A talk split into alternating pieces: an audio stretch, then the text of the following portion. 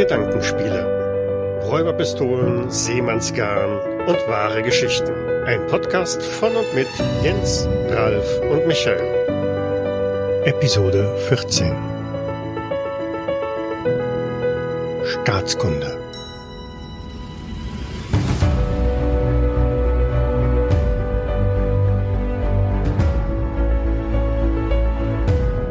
Herzlich willkommen zu unserer 14. Folge von Gedankenspiele.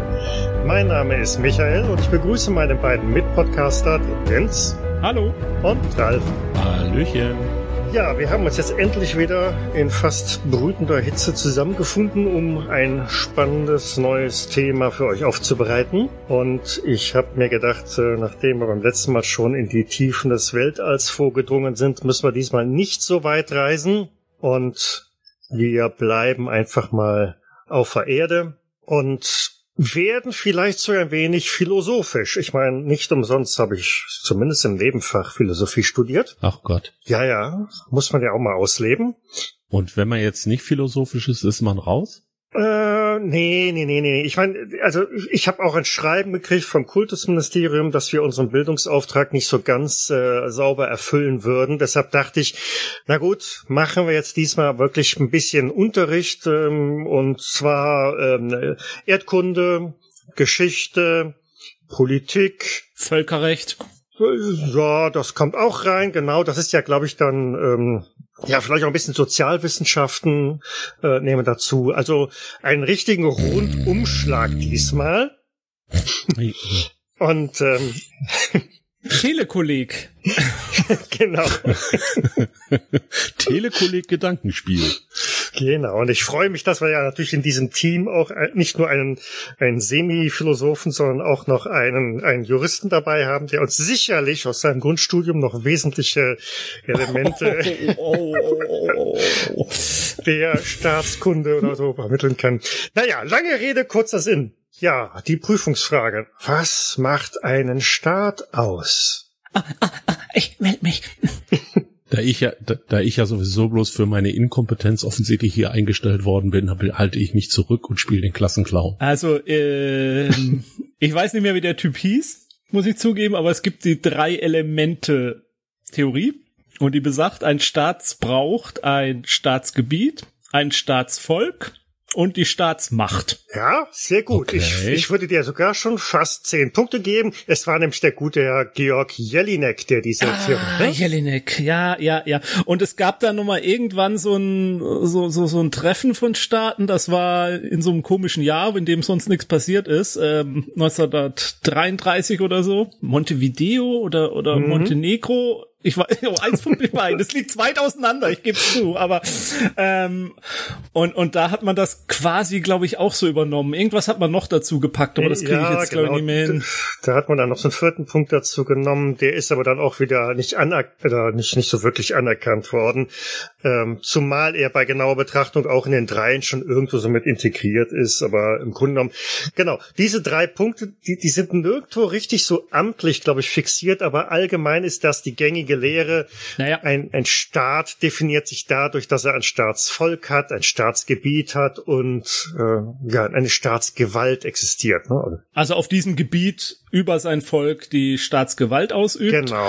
Und ähm, um das böse Wort, was wir äh, ja kurz nennen müssen, aber dann nicht mehr weiter, das ist ja dieser naive Gedanke, den viele Reichsbürger haben, dass ein Staat zum Beispiel eine Verfassung haben müsste, was totaler Quatsch ist. Mhm. Großbritannien hat noch nie eine Verfassung gehabt, zum Beispiel. Die kommen auch ganz gut ohne äh, Dings. Und dass sich zum Beispiel das Gebiet eines Staates irgendwo niedergeschrieben sein muss, aber das Gebiet eines Staates äh, ergibt sich aus seinen bilateralen und multilateralen Verträgen mit seinen Nachbarn. Daraus ergibt sich dann irgendwann eben das Staatsgebiet und dass das halt so eine diffuse Geschichte ist, ähm, und, und man sich auch mit diesen drei Punkten ja ein bisschen schwer tut, die sind ja ganz allgemein formuliert, so ein bisschen, mhm. ist ein bisschen wenig, sage ich mal. Aber im Grunde genommen, äh, wenn man sieht, weiß man, das ist ein Staat und äh, ja, das ist wahrscheinlich kein Staat so irgendwie. Also wenn alle davon überzeugt sind, das ist ein Staat und, und alle anderen drumrum sagen, yo, ihr seid ein Staat, das glauben wir auch, äh, ja, dann, dann ist es halt ein Staat. Und wenn es die anderen nicht glauben, dann ist es meistens dann doch kein Staat. Ja, genau.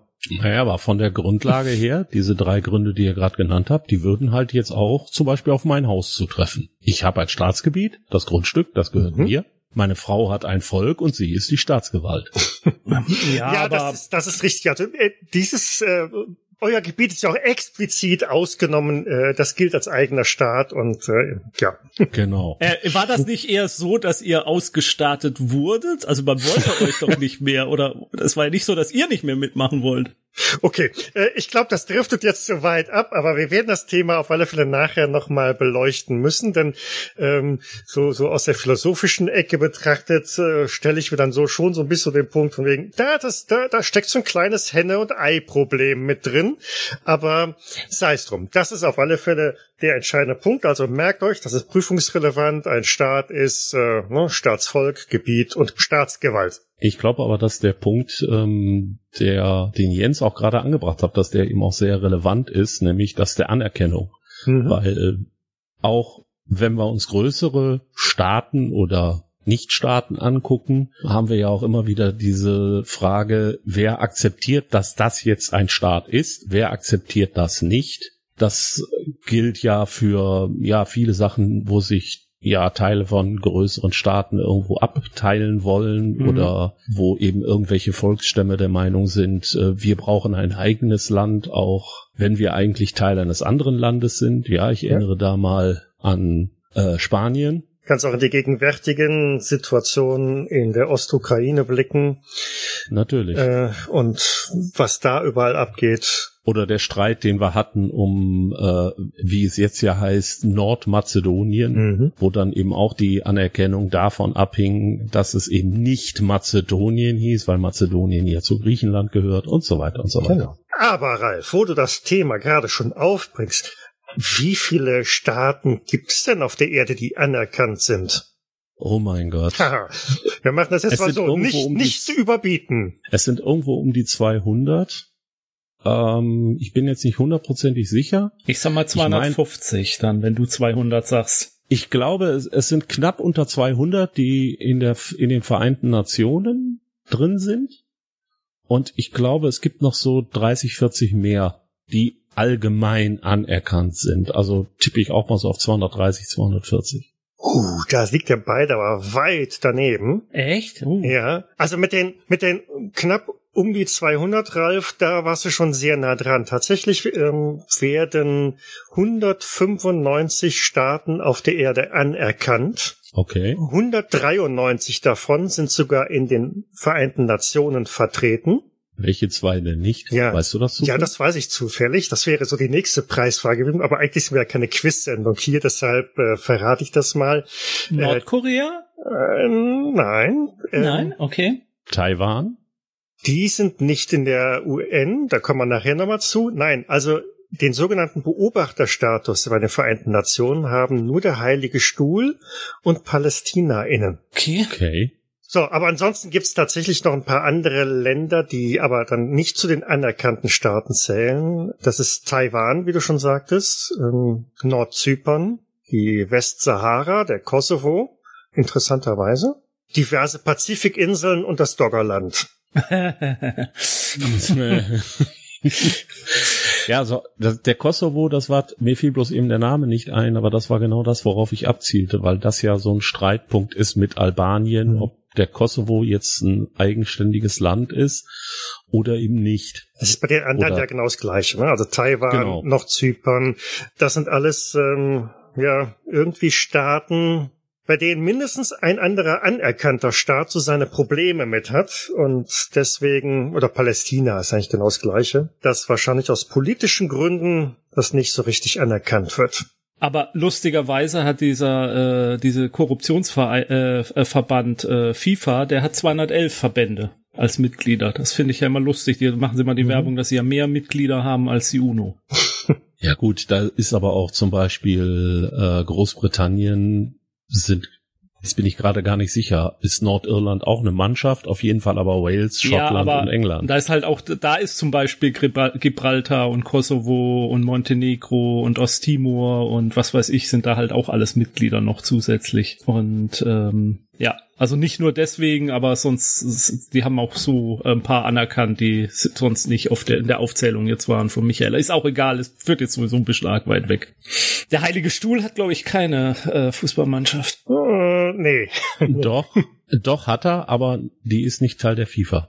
Der, ja, Moment, der Heilige Stuhl oder der anerkannte also Staat. Ah, hat Vatikan. Ja, okay.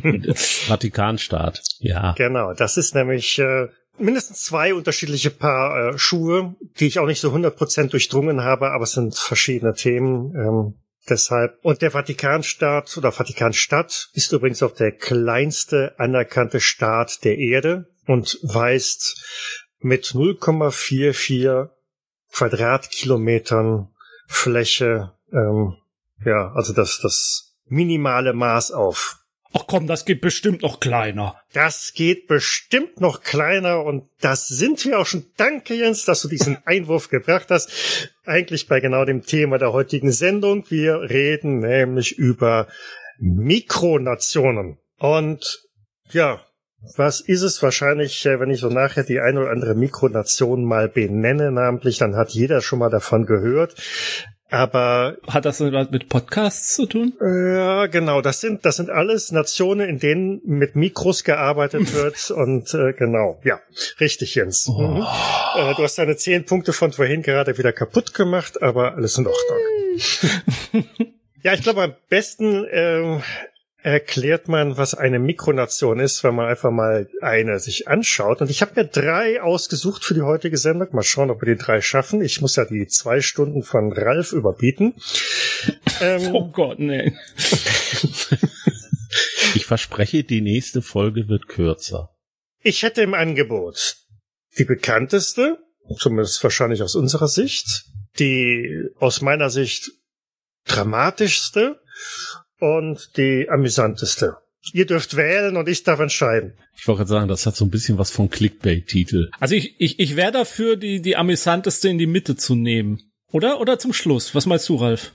Ach, ich fand die Reihenfolge eigentlich sehr schön. Also so bekannt erstmal, dass man das einordnen kann. Mhm. Dann so Drama, Drama und dann, dass wir was Lustiges haben. Zum Rauswurf. Ja, okay, ist okay. Genau. Ja, ist okay, mach, mach, mach. Okay. Ist gut. Sei es drum. Okay. Ja, dann, also. Michael schneidet's ja nachher dann doch wieder anders. Ja, ja, genau. Das, äh Und die Leute wundern sich dann, was wir für ein Stuss reden, ne, weil er unsere Sachen natürlich dann nicht umschneidet.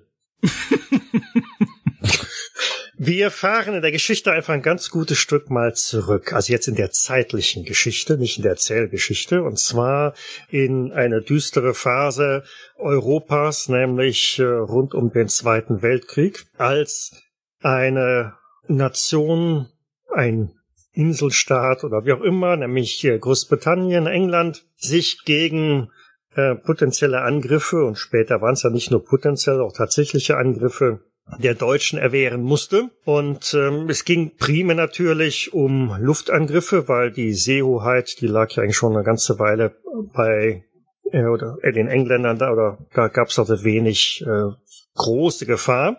Aber die Luft Waffe der Deutschen war natürlich relativ mächtig am Anfang und stellte wirklich eine sehr große Gefahr für die ähm, Briten dar. Und so ließ ähm, Winston Churchill seinerzeit eine Reihe an Festungen errichten, die sich äh, doch relativ weit vor der britischen Küste im Meer befunden haben. Alle so mh, hm, in der Zone so um die sechs Meilen, teilweise ein bisschen weiter vom Festland entfernt.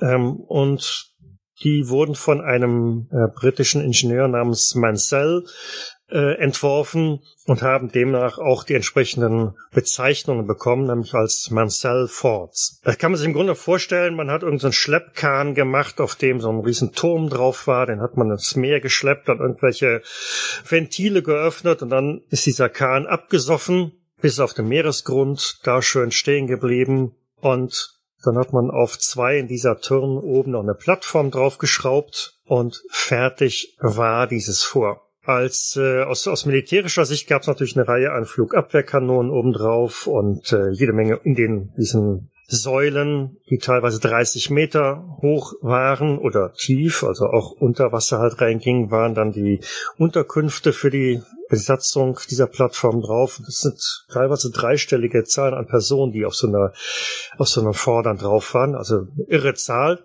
Und ja, hat von da aus also dann schon relativ früh herannahende Flugzeuge erkennen können und auch abfangen können. Also die waren dem Sinne ganz funktional, haben ihren Zweck erfüllt, aber ähm, irgendwann war natürlich der Zweite Weltkrieg auch vorbei. Das Thema war gegessen. Man hat diese Seefestungen noch eine Weile aufrechterhalten. Aber wie man sich vorstellen kann, der Unterhalt einer solchen mitten im See platzierten Anlage ist nicht ohne ständig Wind und Wetter und Salz und Wasser und was weiß ich was ausgesetzt, sind die doch relativ schwer aufrechtzuerhalten. Und dann hat man irgendwann gesagt, na gut, komm, wir geben die auf.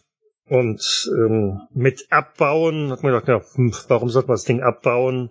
Stört doch keinen da. Wir lassen die einfach da stehen. Irgendwann fallen die schon in sich zusammen und verrotten und dann ist gut. Da hat man dann aber nicht mit den ja, herannahenden 68er Zeiten gerechnet. Man beachte, wir reden also jetzt schon 30 Jahre im Grunde genommen nach der Indienststellung dieser Anlagen, als der große Umbruch kam bei den bei den Menschen und viele gedacht haben, so, wir wollen jetzt ein bisschen mehr Freiheit und äh, Frieden und äh, Flower Power und was weiß ich was haben. Vor allen Dingen möglichst viel wenig Staat. Die Älteren unter uns erinnern sich gegebenenfalls auch noch an relativ restriktive Regeln, was ähm, der, die Benutzung von, von Funkfrequenzen und so weiter betrifft. Und das Stichwort äh, Piratensender, kennt vielleicht noch der eine oder andere aus seiner Jugend, wie formulieren wir das mal, privat äh, initiierte Radiosender ohne Lizenz, die halt einfach irgendwie was gemacht haben. Ein Podcast halt, ne? Genau, genau. Im Grunde genommen Podcaster, die äh, bevor es Internet gab. Und ähm, sowas war natürlich verboten. Niemand durfte einfach irgendwie ungestraft einen, einen Radiosender aufbauen. Nicht in England, da hatte BBC das Monopol, aber auch nicht in Deutschland. Da war das auch relativ strikt geregelt. Und so kam jemand auf die Idee und dachte, na gut, ähm, dann verlasse ich halt einfach England und gehe auf eine von diesen, diesen Festungen und betreibe von da aus meinen Sender. Weil dann bin ich außerhalb der sogenannten Sechs-Meilen-Zone. Da endet der Einflussbereich oder das Hoheitsgebiet eines Staates und errichtet da halt einfach meinen, meinen Rundfunksender. Dann kann mir keiner was wollen. Also schnappt er sich ein, ein Schiff von ein paar Leute, ist da hingefahren, hat diese Festung, diese Mansell-Festung, äh, ja, erobert.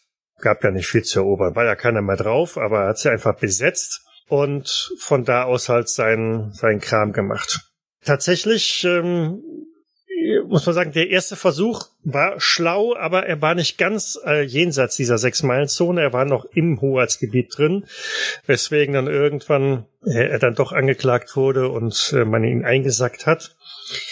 Und äh, ja, Versuch macht klug. Beim zweiten Mal hat er sich dann eine solche Festung ausgesucht, die definitiv nun wirklich jenseits der Sechs-Meilen-Zone ist und da ähm, auch mit mit der Behandlung, die man ihm zuteil hat werden lassen. Na gut, das das Recht ist halt so. Ähm, sagt so, jetzt habe ich aber die Nase voll. Jetzt bin ich außerhalb von Großbritannien und ich gründe hier meinen eigenen Staat und ich nenne das ganze Ding Sealand. Das war 1967. Das haben die Briten sich natürlich auch nicht einfach so bieten lassen und gesagt, im, ähm, es sei ja schließlich hier irgendwie auf, auf britischem Grund und Boden und außerdem und dies und jenes. Und dann hat es tatsächlich ein Gericht in England gegeben, das dafür zuständig war, das 1968 ein Urteil gefällt hat, ein relativ weitweisendes Urteil in diesem Fall, dass diese Mansell-Festung tatsächlich nicht mehr britisches Hoheitsgebiet ist und weil sie halt außerhalb der Sechs-Meilen-Zone ist und von den Briten aufgegeben worden ist. Dementsprechend gibt's auch keinen Anspruch mehr und Punkt.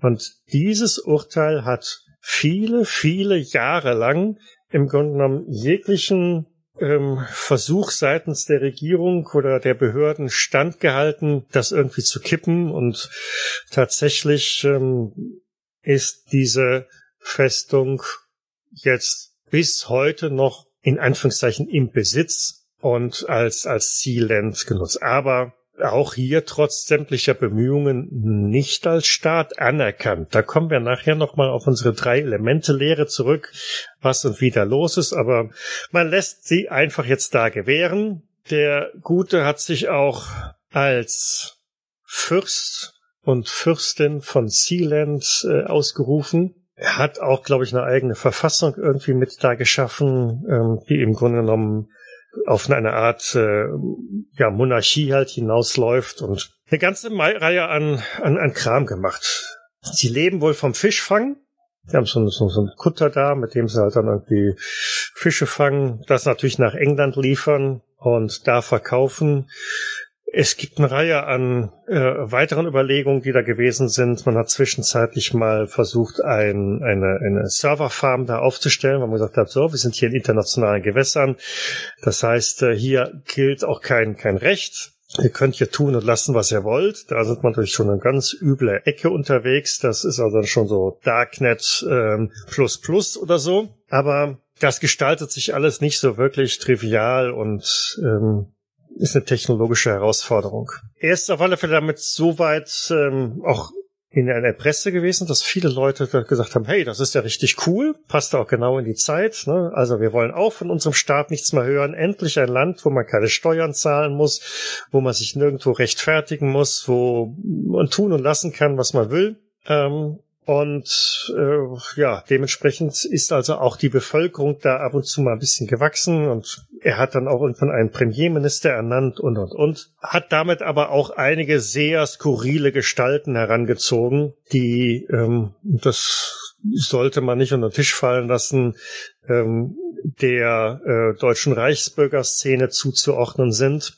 die auch irgendwann versucht haben, im Rahmen einer äh, kleinen Revolution, einer Revolte, als der Fürst dann mal nicht auf der Insel war, das Ding sich unter den Nagel zu reißen, woraufhin sie dann aber auf der Festung selber äh, festgesetzt worden sind und quasi vom Fürsten wieder in Haft genommen wurden oder wie auch immer. Und relativ krude Hin- und Hergeschichte, die da gelaufen ist, die letztlich auch dazu geführt hat, dass in Deutschland irgendwelche Gerichtsurteile angestrebt wurden, wonach also dann äh, ja doch schließlich ähm, mein äh, Premierminister sei und dies und jenes und Kraut und Rüben, aber äh, wie man sich vorstellen kann, deutsche Gerichte sind da gründlich und haben gesagt, das ist alles Humbug, es gibt überhaupt keinen Anspruch darauf.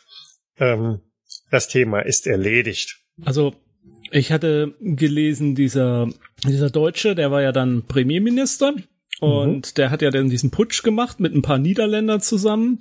Und hier der ursprüngliche Roy Bates hieß er, glaube ich. Genau. Ähm, der ist dann mit dem Hubschrauber auf der drauf gelandet, äh, an den Kufen hängt mit dem Maschinengewehr, hat ein bisschen in die Luft geschossen und dann sind die Holländer abgehauen. Nichts gegen Holländer, aber in dem Fall waren sie mal nicht so. Ist ja auch gut, dass niemand umgekommen ist. Also ja. will jetzt hier gar keinen Krieg heranreden. Und die Holländer hat er auch bald freigelassen, aber diesen Deutschen, den hat er dann inhaftiert und hat ihn zu lebenslanger Haft verurteilt, glaube ich. Und äh, mit der Begründung, naja, der hat ja das äh, die Staatsbürgerschaft von von von Sealand und deswegen deswegen kann er ihn ja auch machen mit ihm, was er will. Und dann ist sogar ein deutscher Konsul dann auf die Insel gereist und hat da verhandelt, damit er dann freigelassen wird. Und das hat er dann wieder Bates als Anlass genommen und gesagt, guck mal, die Deutschen verhandeln mit mir diplomatisch. Das ist doch das eindeutige Zeichen, dass ich jetzt ein Staat bin. Genau, genau.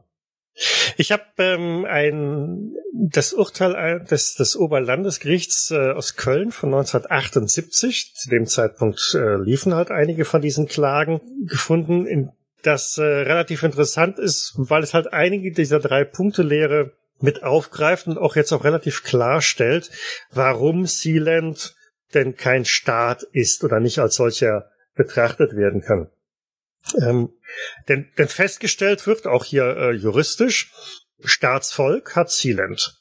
Ohne Frage. Es äh, gibt keine Definition oder Spezifikation, wie viele Menschen denn in einem Staat leben müssen. Eine Person reicht. Also insofern das, was Ralf vorhin meinte, von wegen, ne, bei sich zu Hause, äh, seine Frau und er und, äh, und zwei Kinder, die ja schon ausgezogen sind, ähm, reicht für einen Staat. Reicht vollkommen aus. Also Haken. Wir haben damit ja auch unser Staatsgebiet vergrößert. Ja, ja, auch nee, das noch. ja, nee, nee, die sind, sind ja dabei.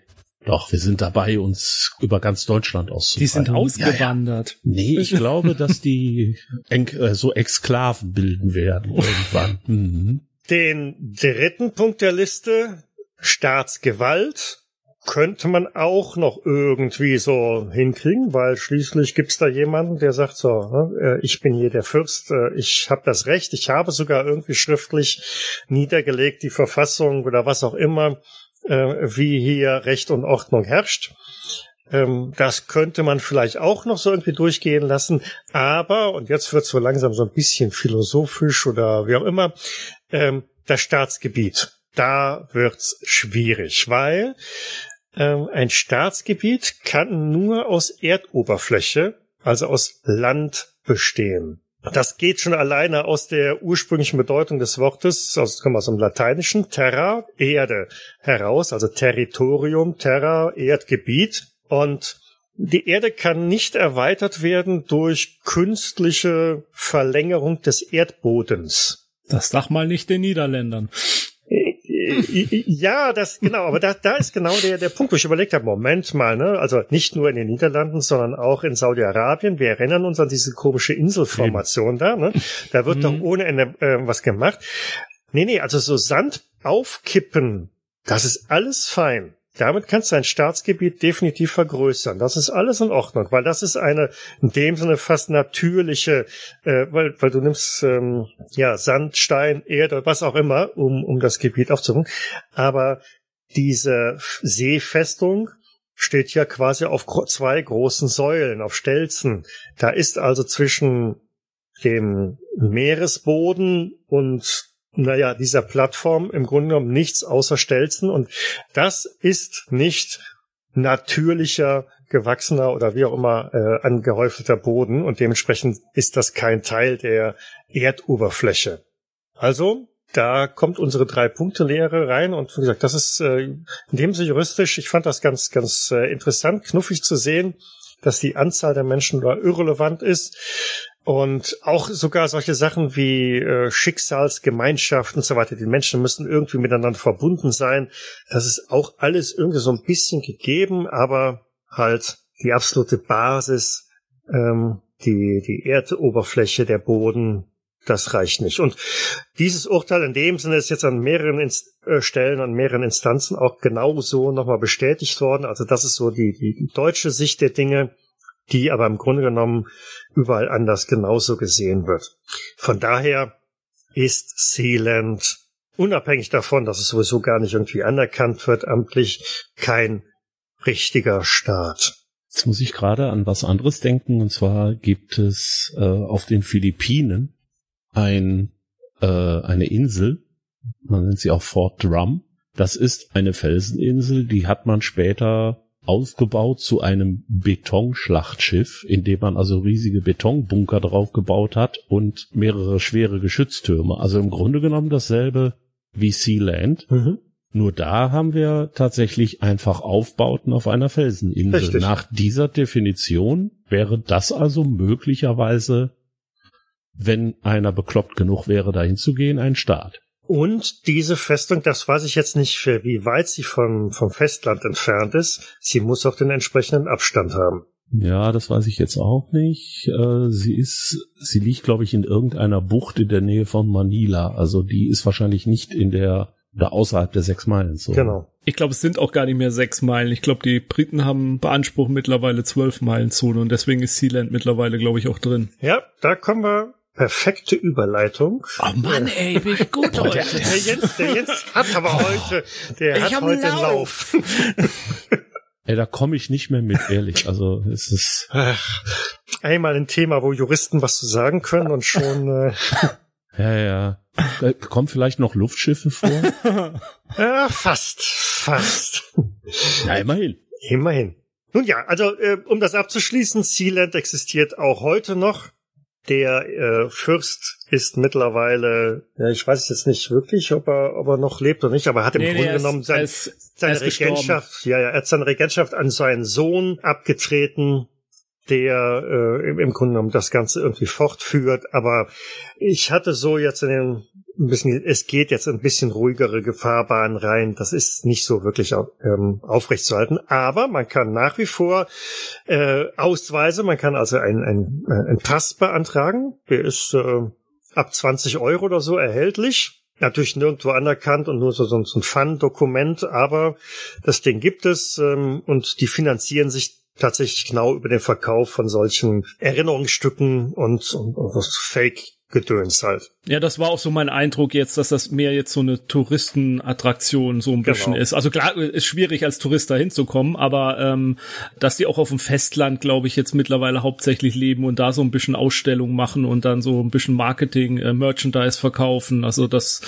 bei denen habe ich echt den Eindruck, also die sind weit davon entfernt, das so wirklich noch ernst zu nehmen, wenn sie es überhaupt jemals so richtig, richtig ernst genommen haben.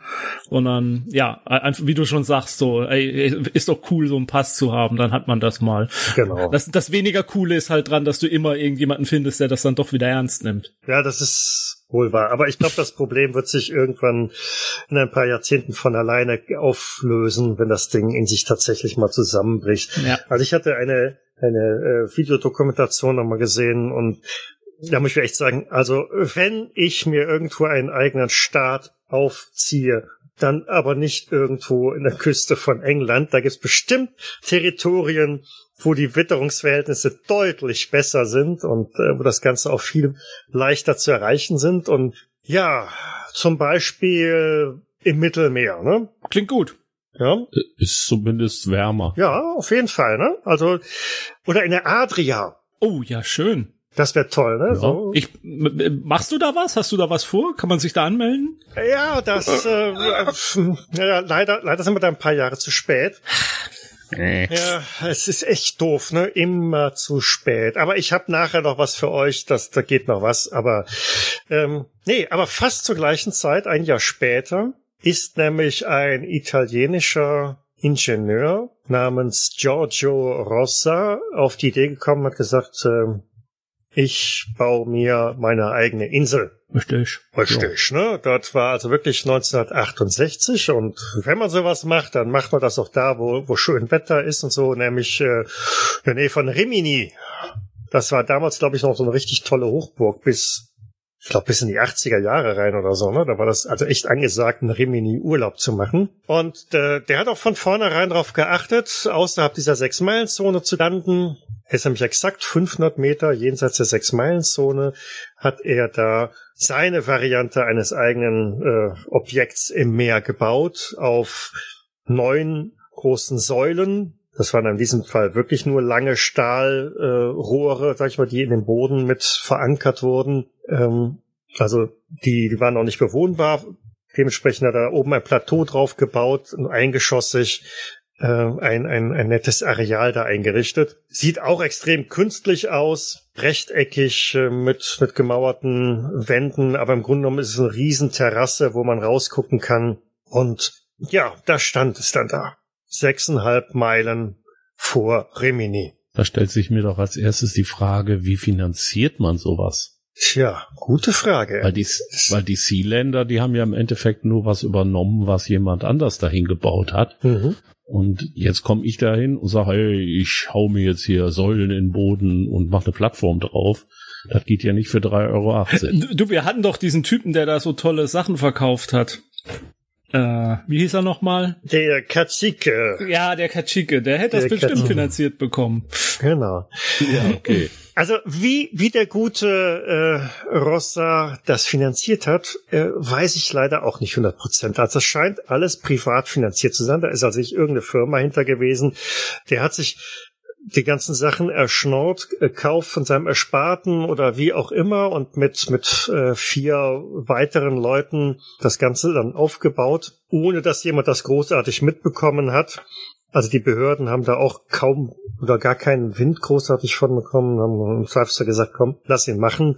Und ähm, wenn man äh, einer Verfilmung glauben darf, da komme ich nachher nochmal drauf, interessierten die sich hauptsächlich darum, dass da keiner irgendwie einen Piratensender aufbaut. Gleiches Thema wie bei Sealand.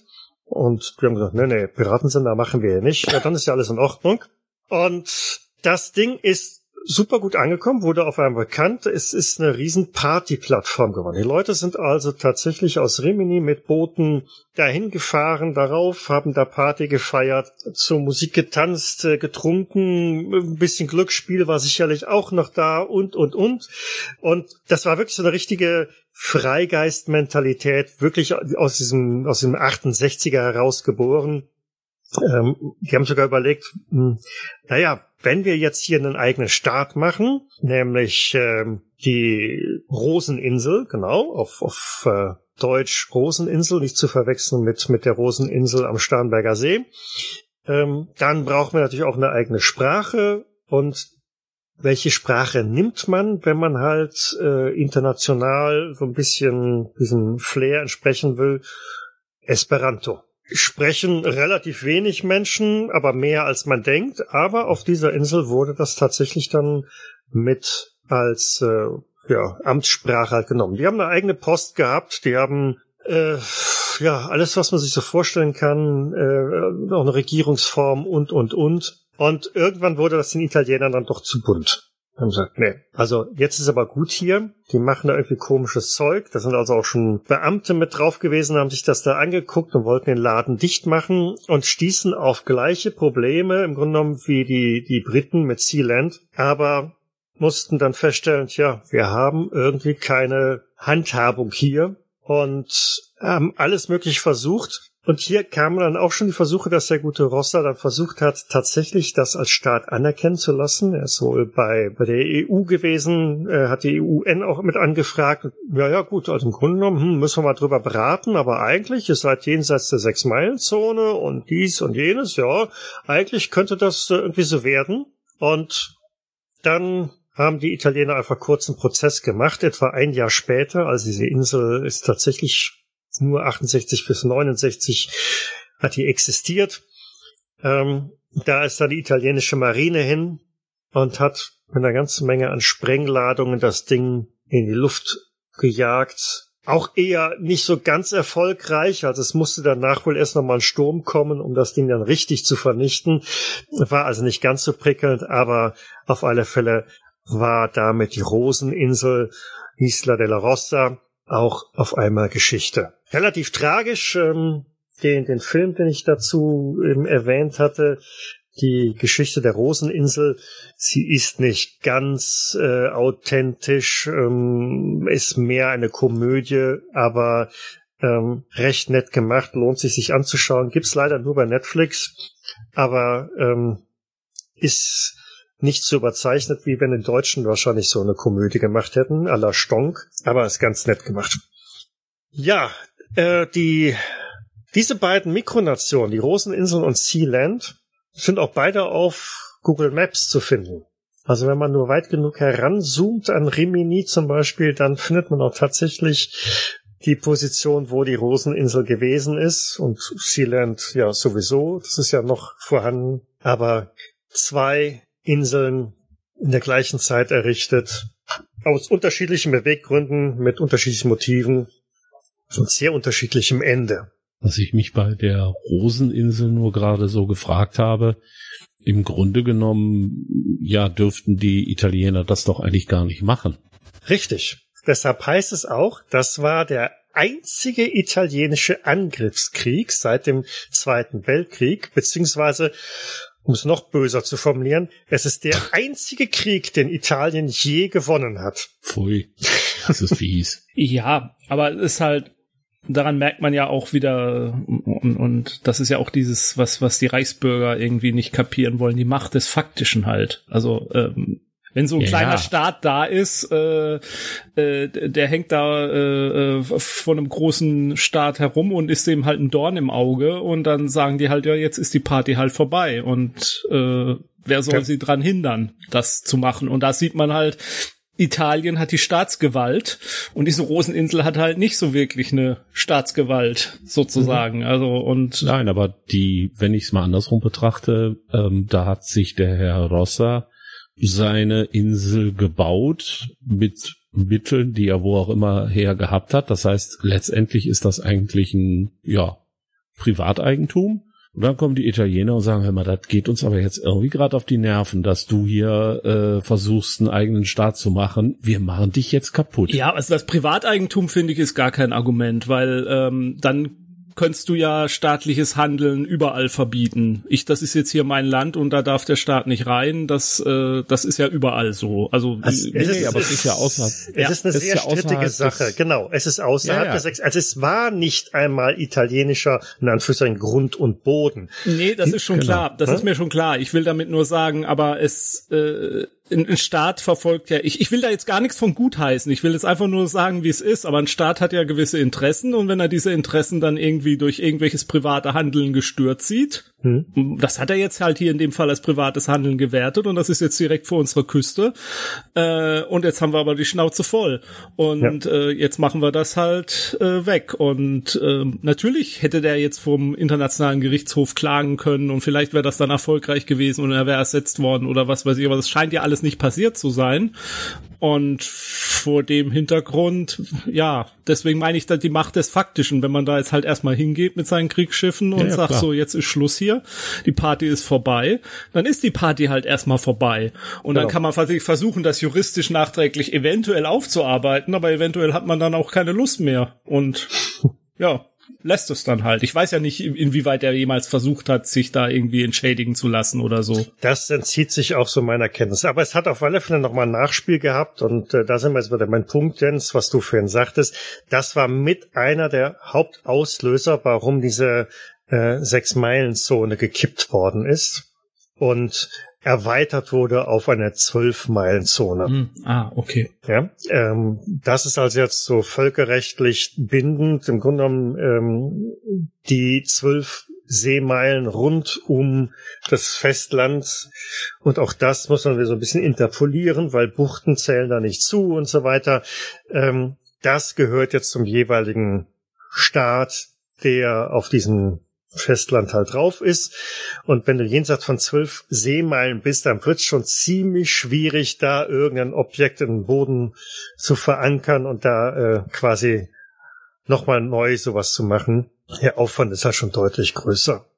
Die letzte, das geht relativ schnell. Was Lustiges, was Lustiges. Genau, genau was, die Stimmung ist im Arsch, rette uns. Ich dachte ja, das war so ein bisschen, also nee, um, um diese Roseninsel, ach, das, das, das fand ich so wirklich so, ah, hm, das nimmt also ein bisschen mit. Doch, da wäre schön. Ne? Da haben sich ein paar eine nette Ausflugsplattform gemacht.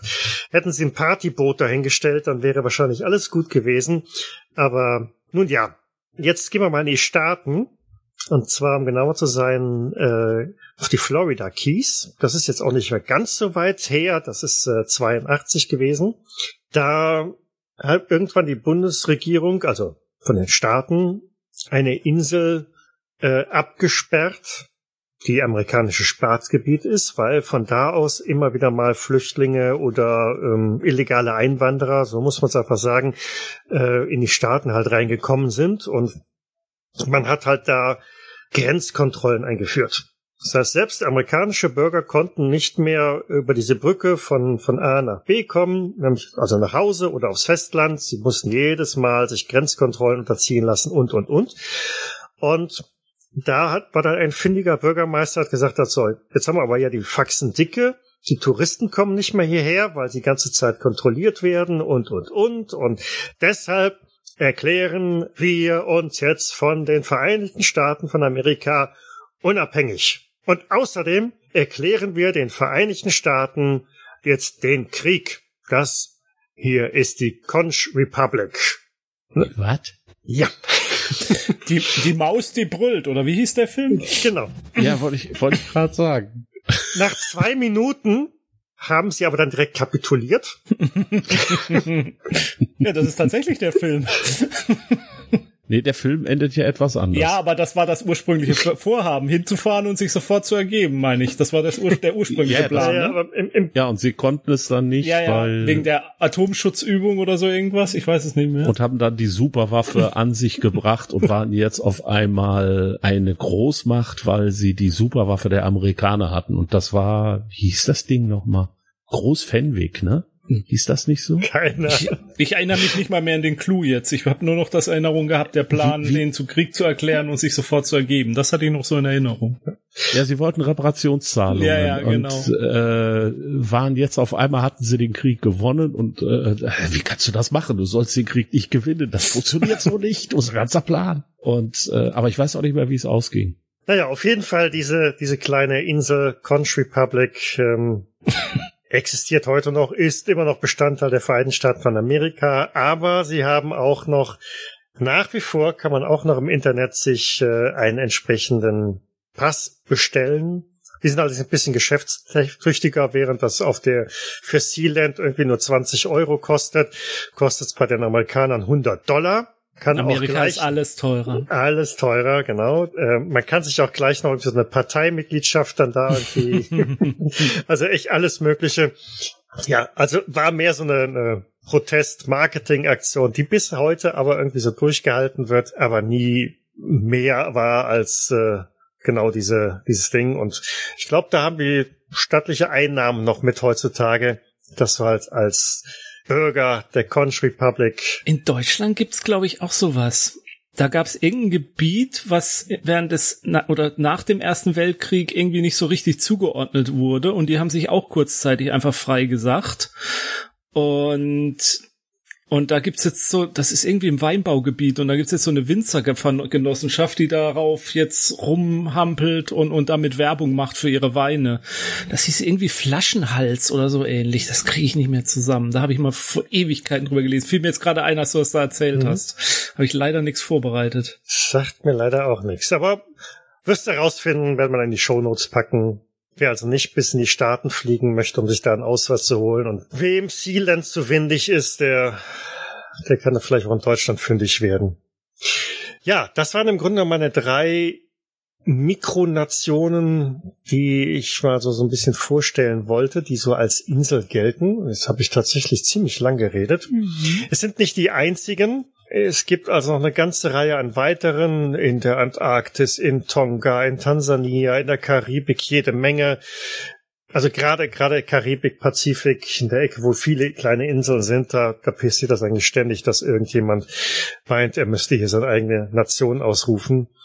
Aber mir ging es jetzt primär um die die doch eher künstlichen äh, geschaffenen Nation, wobei Conch Republic ja nicht künstlich geschaffen ist, sondern äh, eine echte, auch eine echte Insel ist, aber einfach als nettes, äh, nette Dreingabe noch im Rauf. Ja, worüber man ja so in den letzten Jahren öfter mal noch was gelesen hat, waren diese, dieses Seasteading so ähm, irgendwelche Libertarianer heißen die, glaube ich, Liber, Liber, ja, also die USA, so Leute mit Bitcoin und was weiß ich, die dann der Meinung waren, sie, sie kaufen sich jetzt ein Kreuzfahrtschiff und erklären das dann als Freistaat irgendwie und das ist aber auch alles hoffnungslos gescheitert irgendwie.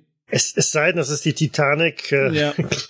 keine, keine Verlängerung äh, des Erdbodens halt. Ne? Freedom Ship hieß das. Das hat, ist auch nie finanziert worden, richtig. Und ich glaube, ein einziges Kreuzfahrtschiff haben sie während der Corona-Zeit, als die Kreuzfahrtschiffe billig waren, da haben sie ein Kreuzfahrtschiff mal gehabt, aber das ist auch irgendwie hoffnungslos gescheitert. Dann doch niemand irgendwie sein Leben lang auf dem Schiff nur hocken will.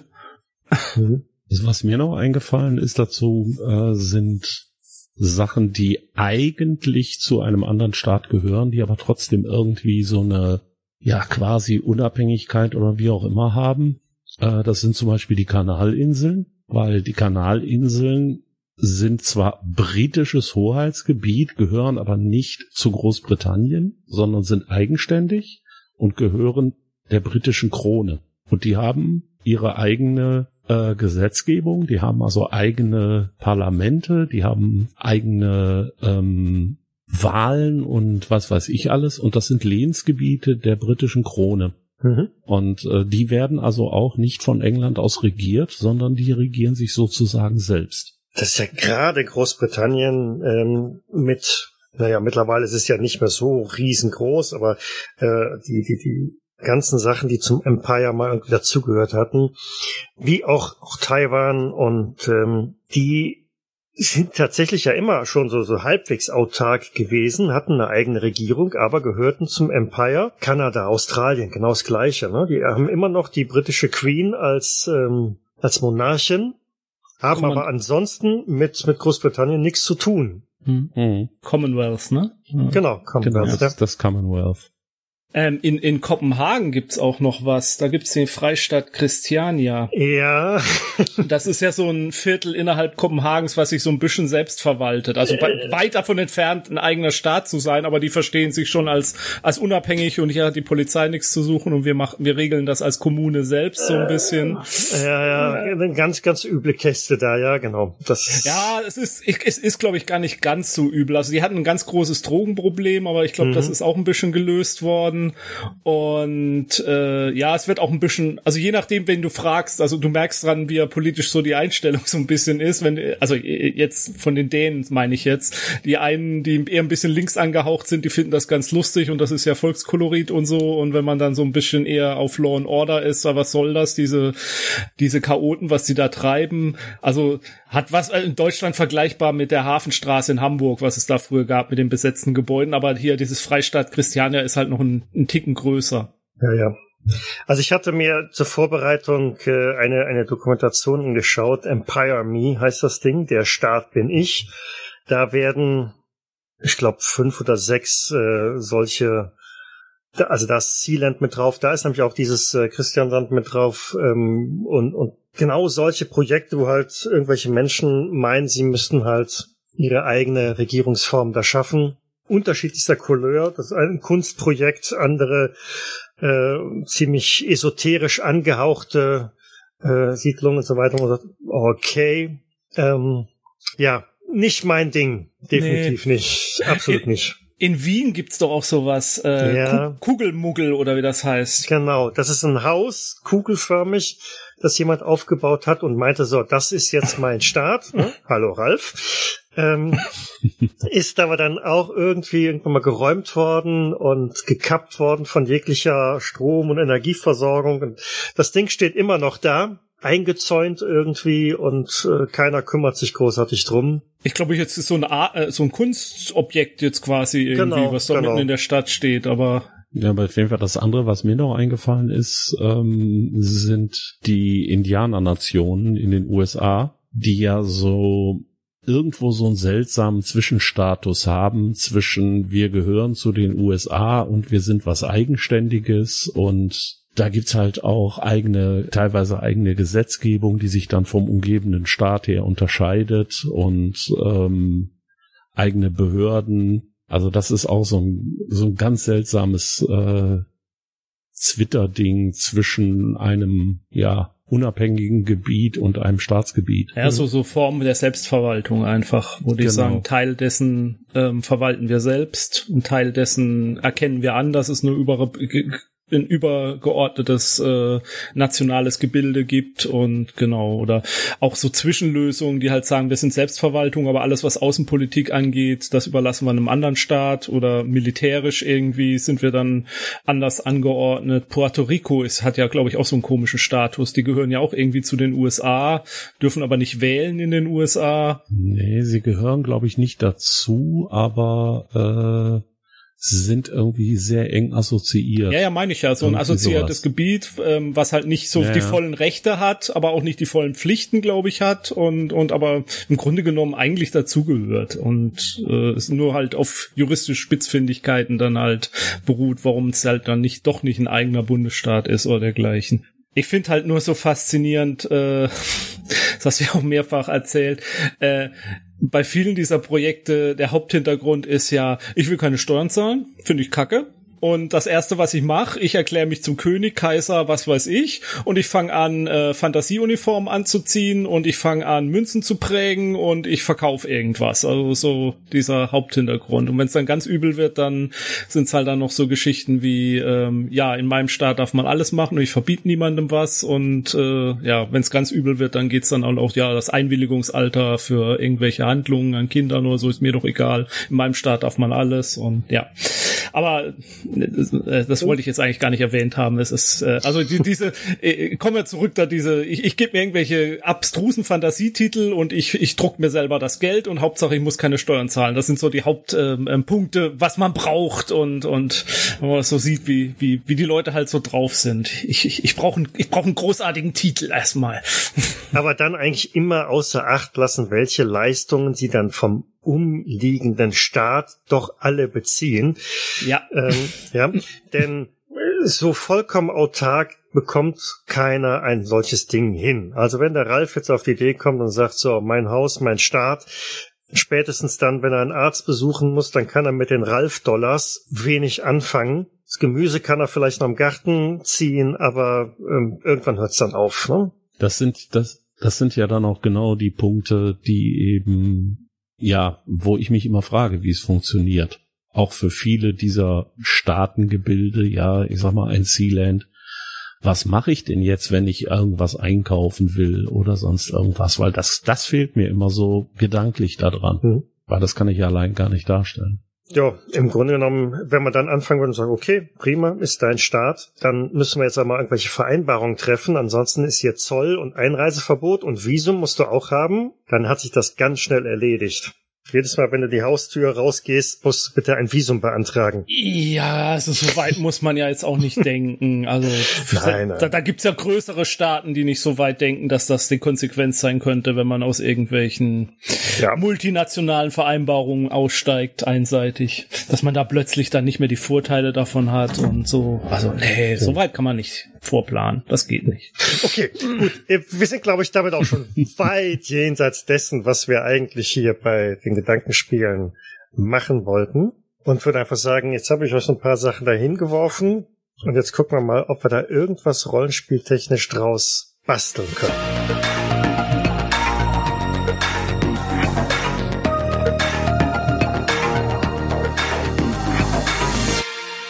Mir ganz sicher, dass Ralf anfängt. ah ja, muss ich? Okay. Ja, ich habe äh, tatsächlich das, was ich eben gesagt habe, war so mit einer der Grundgedanken, die mir erstmal durch den Kopf gegangen sind. Das heißt, ich müsste ja, wenn ich so einen Staat aufbauen will, ähm, muss ich mich ja in irgendeiner Form unabhängig machen. Ich muss ja irgendwas haben, womit ich anderen Leuten ja, oder nein, was ich anderen Leuten anbieten kann, damit ich zum Beispiel einkaufen kann, damit ich äh, vielleicht auch neue Bewohner anlocke.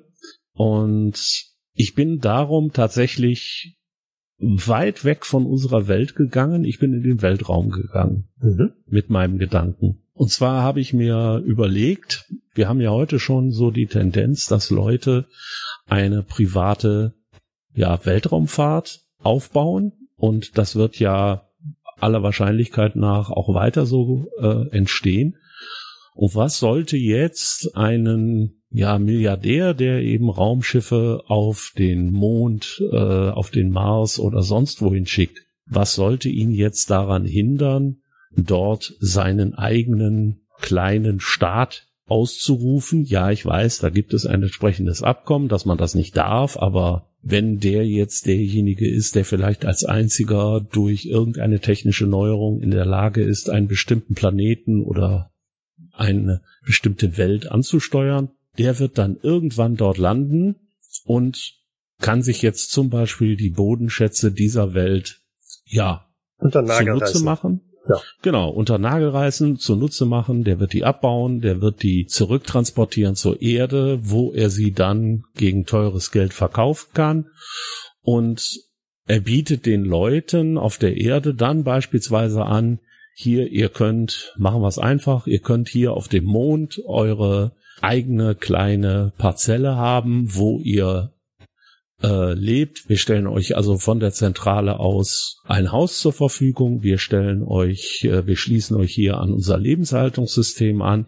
Das Einzige, was ihr dafür machen müsst, ihr müsst in den Minen arbeiten oder ihr müsst äh, irgendwas anderes machen, was man auf dem Mond eben macht. Eben dieses, ja, diese, diese, diese Grundlage des ähm, wirtschaftlichen Überlebens dort zu sichern. Und wenn ich da jetzt zum Beispiel mir vorstelle, dass das etwas ist, was für die Menschheit sehr interessant ist. Irgendwelche Rohstoffe, die eben auf der Erde langsam ausgehen, die man sich also von daher da wieder äh, von da holen muss und er da quasi ein Monopol für sich aufbaut, dann kann ich da natürlich eine Geschichte draus bauen, wo sich jemand selbst zum Staatenführer erhebt und diesen Staat, der jetzt meinetwegen auf dem Mond entsteht, wie ein absolutistischer Herrscher der Frühzeit eben beherrscht. Mit allen Problemen, die sich daraus dann ergeben. Das heißt, im ersten Moment für jemanden, der von der Erde dahin kommt, sieht das vielleicht erstmal toll aus. Der kommt dahin, der kriegt sein Haus, der wird an die äh, zentrale Wasser- und Luftversorgung angeschlossen, der kann aus irgendwelchen hydroponischen Gärten sich ähm, sein Essen holen und so weiter und so weiter. Alles erstmal ganz toll. Aber wehe, man handelt in irgendeiner Weise gegen den absolutistischen Herrscher, dann wird auf einmal die Luftzufuhr ein paar Stunden am Tag abgeschnitten, so dass man zwar überlebt, aber sich nicht mehr wohlfühlt oder die Nahrungsmittel äh, werden eben zusammengestrichen und ähnliches. Das heißt, ich kann quasi auf einer fremden Welt, in einem fremden Staat eine absolutistische Gesellschaft nachstellen mit allen Sachen, die ich eben auch hier auf der Erde erlebt habe und kann das quasi zu einem Rollenspiel-Hintergrund dann ausbauen. Also ich stelle mir das dann so vor, dass wir eben sowas haben wie Revolutionäre, natürlich Leute, die äh, jetzt eher an den äh, Herrscher glauben und sagen, nein, er macht das ja alles nur zu unserem Besten und die also dann auch gegen die Revolutionäre arbeiten. Gewerkschaften und, womöglich auch noch. Oh, entsetzlicher Gedanke. Geschichte wiederholt sich dann. Ne? Richtig. Und das heißt, ich kann auf der einen Seite kann ich eben tatsächlich eine Geschichte, wie ich sie schon oft erlebt habe, wiederholen, aber ich habe eben noch den ähm, interessanten Faktor, dass ich mein eigenes Land, mein eigenes Reich aufbaue und natürlich werden irgendwann auch die Nachbarstaaten kommen. Das sind dann vielleicht andere, ähm, vielleicht sind das andere ähm, Privatländer, nenne ich es jetzt mal. Vielleicht sind es aber auch tatsächlich die großen Nationen der Erde, die sagen, mal, wir lassen uns doch nicht von dem Herrn Musk oder dem Herrn Bezos oder wem auch immer äh, auf der Nase rumtanzen, bloß weil der jetzt das Geld hatte, uns ein paar Raketen zum Mond zu schicken. Wir machen das jetzt genauso. Und das kann ich aber auch beliebig fortsetzen. Das heißt, wenn ich jetzt das nicht auf unsere Welt ähm, beschränken will, dann könnte ich das eben auch irgendwann in der Zukunft ansetzen. Keine Ahnung, wenn die ersten Warpschiffe unterwegs sind und äh, dass ich das dann auf einem ganz fremden Planeten mache. Also was mir da auch immer dran gefällt, ich kann es einfach nehmen und auf eine beliebige Science-Fiction-Welt übertragen, die dann den technologischen Grad hat, den ich gerade brauche, um das zu erzählen, wonach mir ist. Mhm. Wenn ich es richtig übel machen will, dann könnte ich daraus sogar dann so eine Geschichte machen aller äh, Siedler in den USA, die also irgendwelche Eingeborenen unterdrücken oder sonst irgendwas in diese Art. Also da sind die mit der Möglichkeit, äh, kann ich also wirklich vom Kolonialismus über diese Kleinstaaterei äh, bis hin zum Absolutismus alles erzählen. Das, das Schöne ist, es ist so eine Art Tabula rasa. Du fährst, fängst das mal mit Null an und kannst ein, ein ja, Worldbuilding ist jetzt vielleicht verkehrt, so ein bisschen Gesellschaftsbuilding betreiben, sage ich mal. Das funktioniert alles toll, dieses, es gibt keine Regeln, Steuern, Gesetze und was weiß ich was, ähm, wenn du nur eine Handvoll von Leuten hast. Aber irgendwann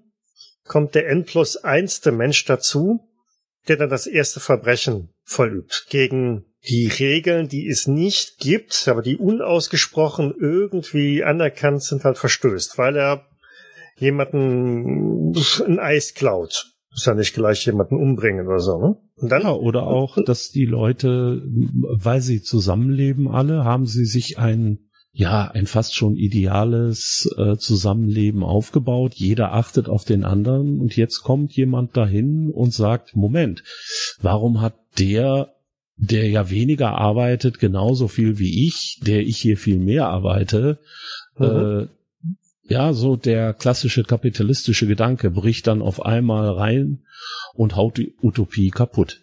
Genau. Und schon musst du Regeln einführen. Und wenn ich das weiter, wie gesagt, wenn ich das weiterspinne, dann kann ich vielleicht tatsächlich anfangen in der Utopie und ich mache das Ganze im Rahmen einer Rollenspielkampagne oder vielleicht auch mache ich Sprünge, dass ich sage, okay, ich spiele mal ein Jahr, dann mache ich mal ein paar Jahre Pause und mache nur so ein paar Punkte und frage die Leute, ähm, was haben, was ist in der Zeit passiert? Hier, das und das ist passiert. Wie hat die Gesellschaft darauf reagiert?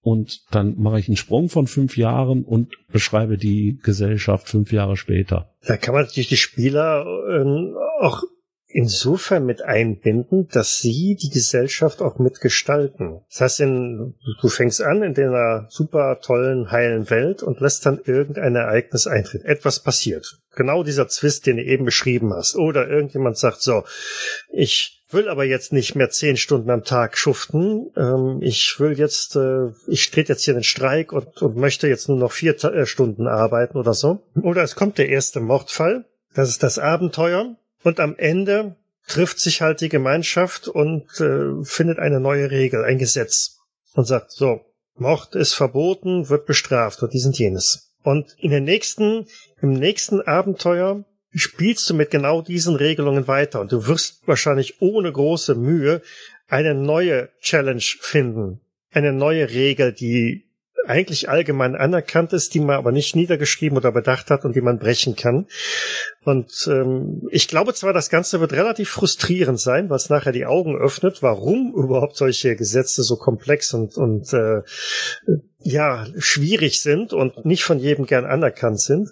Aber so bildest du nach und nach eine, eine neue Gesellschaftsstruktur nach, in der du jedes Mal ein neuen, neues Element findest, wogegen du halt irgendwie unbewusst verstoßen kannst, bis du dann eines Tages so weit bist, dass du selber nicht mehr mit deinen Regeln leben kannst. Es geht ja ein bisschen in die Richtung von diesem Brettspiel ähm, King's Dilemma, wo man ja auch dann so gemeinsam dann Entscheidungen und dann äh, erlasse genau. ich jetzt ein erlasse ich jetzt ein neues Edikt, was jetzt äh, verbietet das oder sorge ich dafür, dass die Bauern jetzt mehr Korn kriegen oder lasse ich sie verhungern, weil sie so aufmüpfig waren und solche Geschichten und dann schaut man ja weiter, was das dann so für Konsequenzen hat in der Zukunft. Genau. Leider ist es da nicht so ausgeprägt, aber ja. Ja. Ja, aber ich glaube auch, du hast recht. Das ist äh, tatsächlich etwas, wo ich mich damit oder nein, wo ich mich darauf einstellen muss, dass das wahrscheinlich wirklich düster wird. Mhm. Und zwar düster wirklich in dem Sinne, dass ich selber merke, mit jedem Schritt steuere ich eben entweder ins Chaos oder in eine Art Diktatur hinein. Ja, dazwischen gibt's ja vielleicht noch eine Demokratie. Ach, das halte ich für unwahrscheinlich.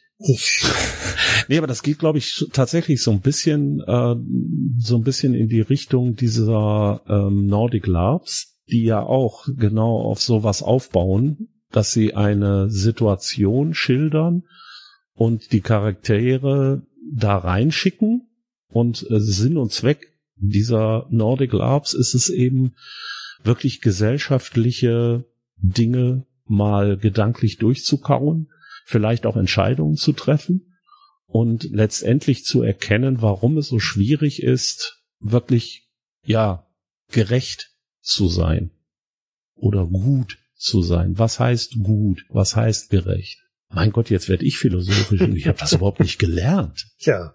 Wenn wir nichts mehr haben, dann sollte vielleicht Jens jetzt was anderes machen. Was Lustiges. Hm. Weiß nicht, ich wollte eigentlich tatsächlich auch ins Weltall. Okay. Geh doch, dann habe ich die Erde für mich alleine.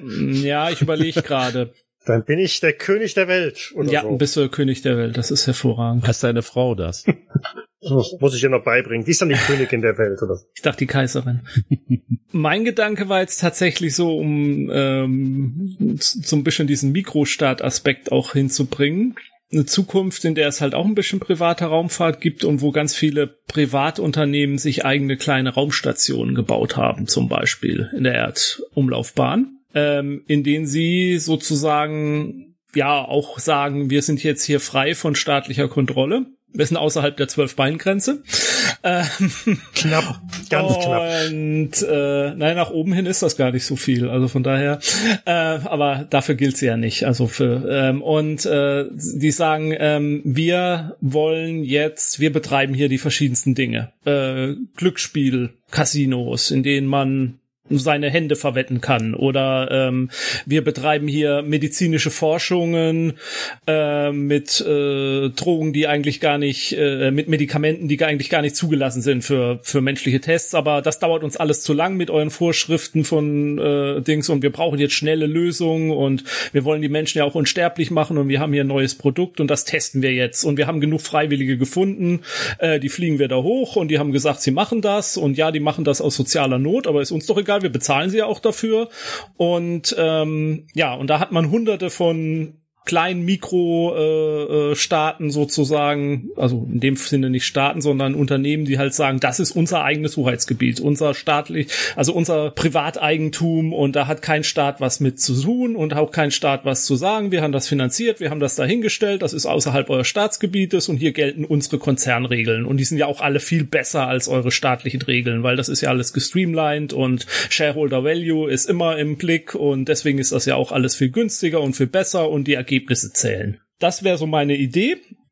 Und wo die Spieler jetzt ins, äh, ins Spiel kommen könnten, wäre für mich tatsächlich so eine, zum Beispiel so eine äh, Truppe von, die die UNO aufgestellt hat, die jetzt gesagt hat, also wir müssen jetzt diesem Wildwest, der da im Orbit stattfindet, Einhalt gebieten. Wir müssen da jetzt mal das Gesetz endlich wieder äh, hinbringen und äh, das geht nicht, dass Staatsbürger von uns hier da einfach hochfliegen und sagen, äh, jetzt habt ihr uns nichts mehr zu sagen und außerdem nutzen die ja auch die Schwachen aus, aus welchen Gründen auch immer. Man stellt so eine so eine schnelle Eingreiftruppe jetzt zusammen und das sind unsere Spieler jetzt und die landen dann halt auf irgendeiner so Station und äh, dann kann man halt den Anflug da gestalten und natürlich verteidigen sie, ihr, ihr kriegt keine Landeerlaubnis bei uns, ja, ist uns egal, dann machen wir jetzt halt äh, ein Luftlande ein, ein Raumlandemanöver äh, la D-Day und landen da drauf und die haben da irgendwelche Forschungen betrieben und da könnte man zum Beispiel irgendeinen Horror Abenteuer draus machen, weil die landen da auf so einer Station, wo die irgendwelche medizinischen Forschungen gemacht haben und wer weiß, was dabei dann rausgekommen ist, was man,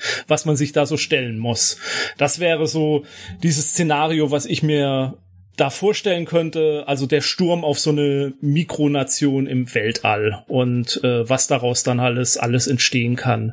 Das kann natürlich äh, ein kleiner One-Shot sein, wo man halt so einen Trupp von Soldaten spielt, aber das könnte ja auch was sein, woraus dann was entsteht, weil dann da was freigesetzt wird, was dann größere Auswirkungen hat oder weil man was findet, was zeigt, die forschen da an irgendwas, da wussten wir gar nicht, dass die das haben und das hat riesige Auswirkungen auf die Gesellschaft, weil die Technik dann einen Sprung machen wird oder oder die Forschung einen Sprung machen wird.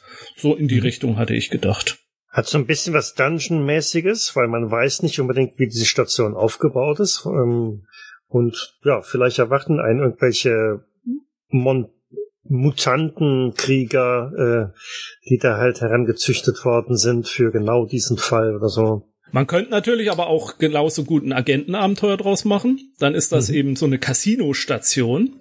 Und dann werden unsere Agenten schleusen sich da ein äh, äh mit mit einem falschen Pass und Daten und äh, versuchen da jemanden, irgendeinen Verbrecher, der da sich da oben aufhält und der staatlichen äh, Zugriffs schon seit Jahren entzieht, der soll daraus entführt werden. Dann hast du, kannst du genauso gut aus dem Szenario auch ein Agentenabenteuer zum Beispiel machen. Mhm. Ja, oder eine Kombination aus allem. Ja, ja. Dass ich tatsächlich, dass ich tatsächlich sage, ich habe diese Eingreiftruppe, die United Nations Space Force, und die ist eben in jedem Abenteuer auf einer Station unterwegs. Mhm.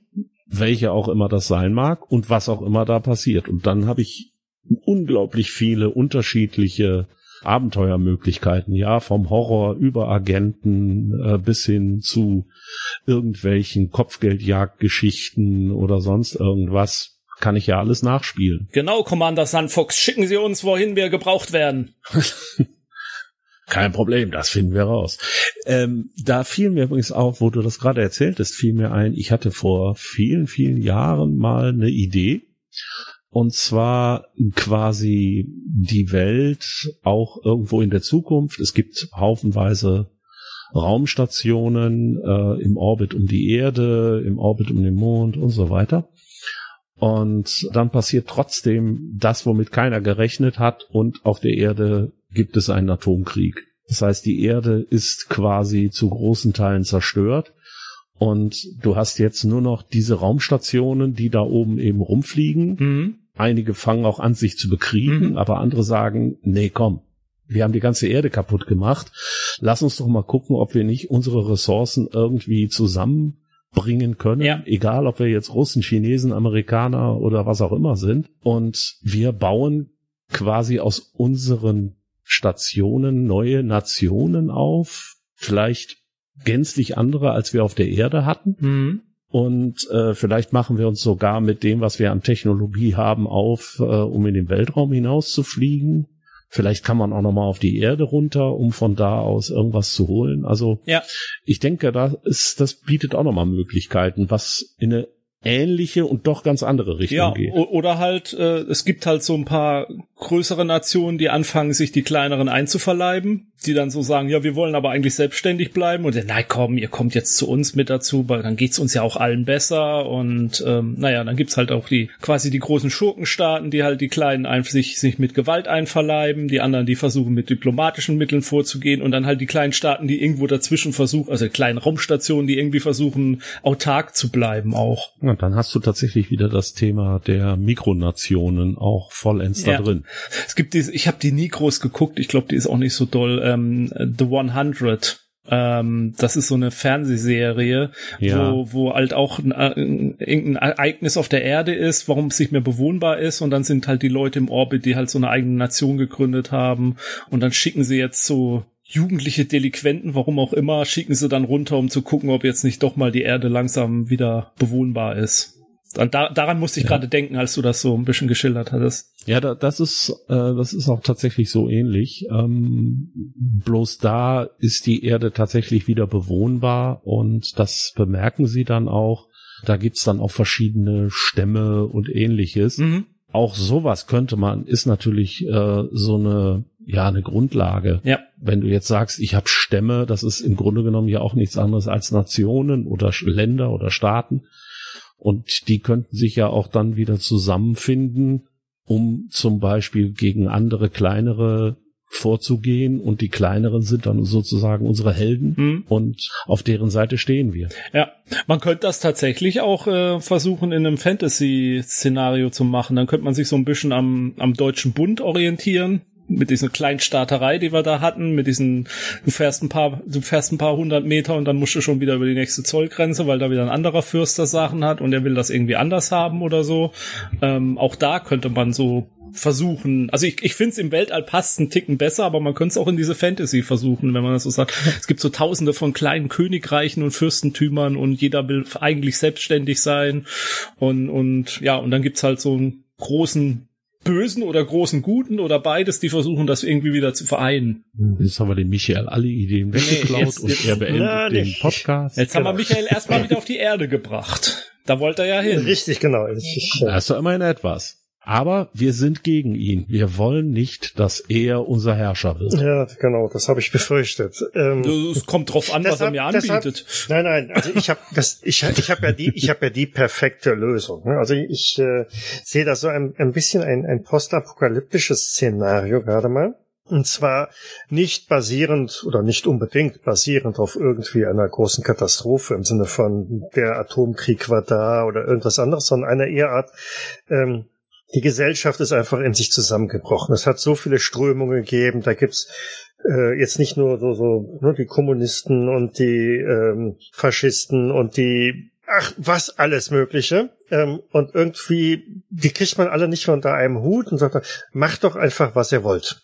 Es kommt jetzt genau der absolute, ähm, die, die Pseudo-Gesetzlosigkeit bis auf äh, eine Handvoll an Regeln, die man halt sich nimmt, wo, wo alle sagen, okay, ja, das sind so quasi die, die, die Computergesetze, das sind die, oder die Robotergesetze, oder das sind die zehn Gebote, oder wie auch immer, äh, an die wir uns halten. So im Sinne von, Mord ist äh, böse, ne?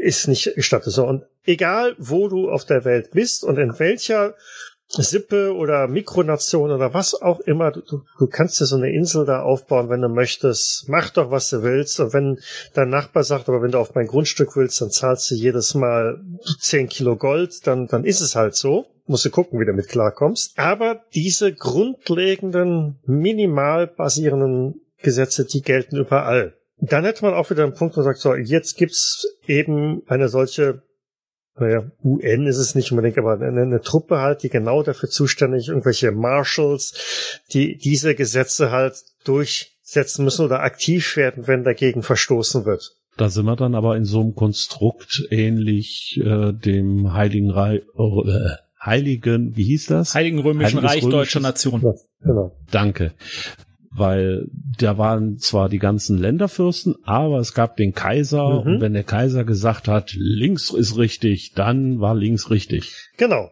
Genau, im Grunde genommen so ein bisschen in, in diese Richtung halt, ne? Nur unter Umständen noch kleiner. Also wenn da so eine, so eine Pseudo-Insel wie Sealand oder äh, wie auch immer sich aufbaut, ja, dann ist es halt so. Dann bauen die das da auf, müssen gucken, wie sie klarkommen. Aber im Grunde genommen, ja, und dann kommst du in alle möglichen Landstriche und da sind wir ein bisschen so wieder bei, bei, bei Jens Idee halt verschiedene Szenarien mit unterschiedlichen Leuten, die was zu sagen haben und die ihre eigenen Regeln halt da durchgesetzt haben, die aber alle diesen paar wenigen übergeordneten Regelungen untergeordnet sind. Die andere Option wäre natürlich ein ganz klassisches, so, so im Umfeld Shadowrun oder wie auch immer, dass man eine solche Station halt einfach ja infiltrieren soll, übernehmen soll, ausschalten soll, weil halt irgendein ähm, Konsortium dort irgendwas macht.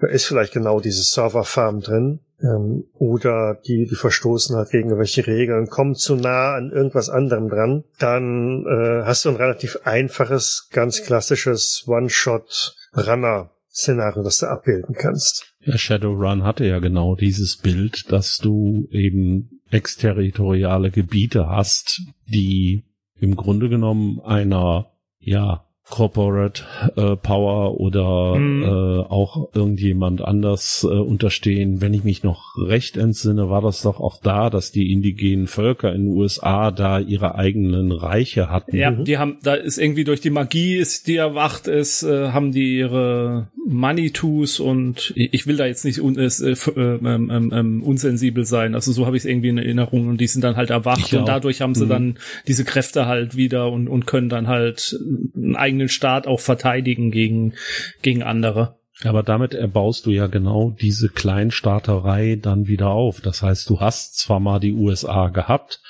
aber jetzt steht eben äh, in jeder amerikanischen Großstadt stehen irgendwie drei Arkologien, die sind nicht amerikanisch, genau. die sind, äh, ich weiß nicht mehr, wie die Firmen hießen, ist auch egal. Settler Group und äh, ja, was gab's da gab's noch? Renraku, glaube ja. ich, und noch irgendwas, aber ist auch egal. Ja, aber dann, dann hast aber du ja eigentlich schon diese Verschärfung der Stadtviertel, ne? Auf einmal, ja. Äh, es, es gibt ja jetzt schon, sage ich mal, äh, diese die sogenannten No-Go-Areas, die hast du ja teilweise auch in Deutschland schon, oder die, die Banlieues äh, da in Paris, wo du sagst, buff, da willst du nicht unbedingt hingehen. Ob da noch so wirklich das Gesetz gilt, also eigentlich gilt's da, aber ob es jemand noch durchsetzen kann, ist eine, eine andere Sache.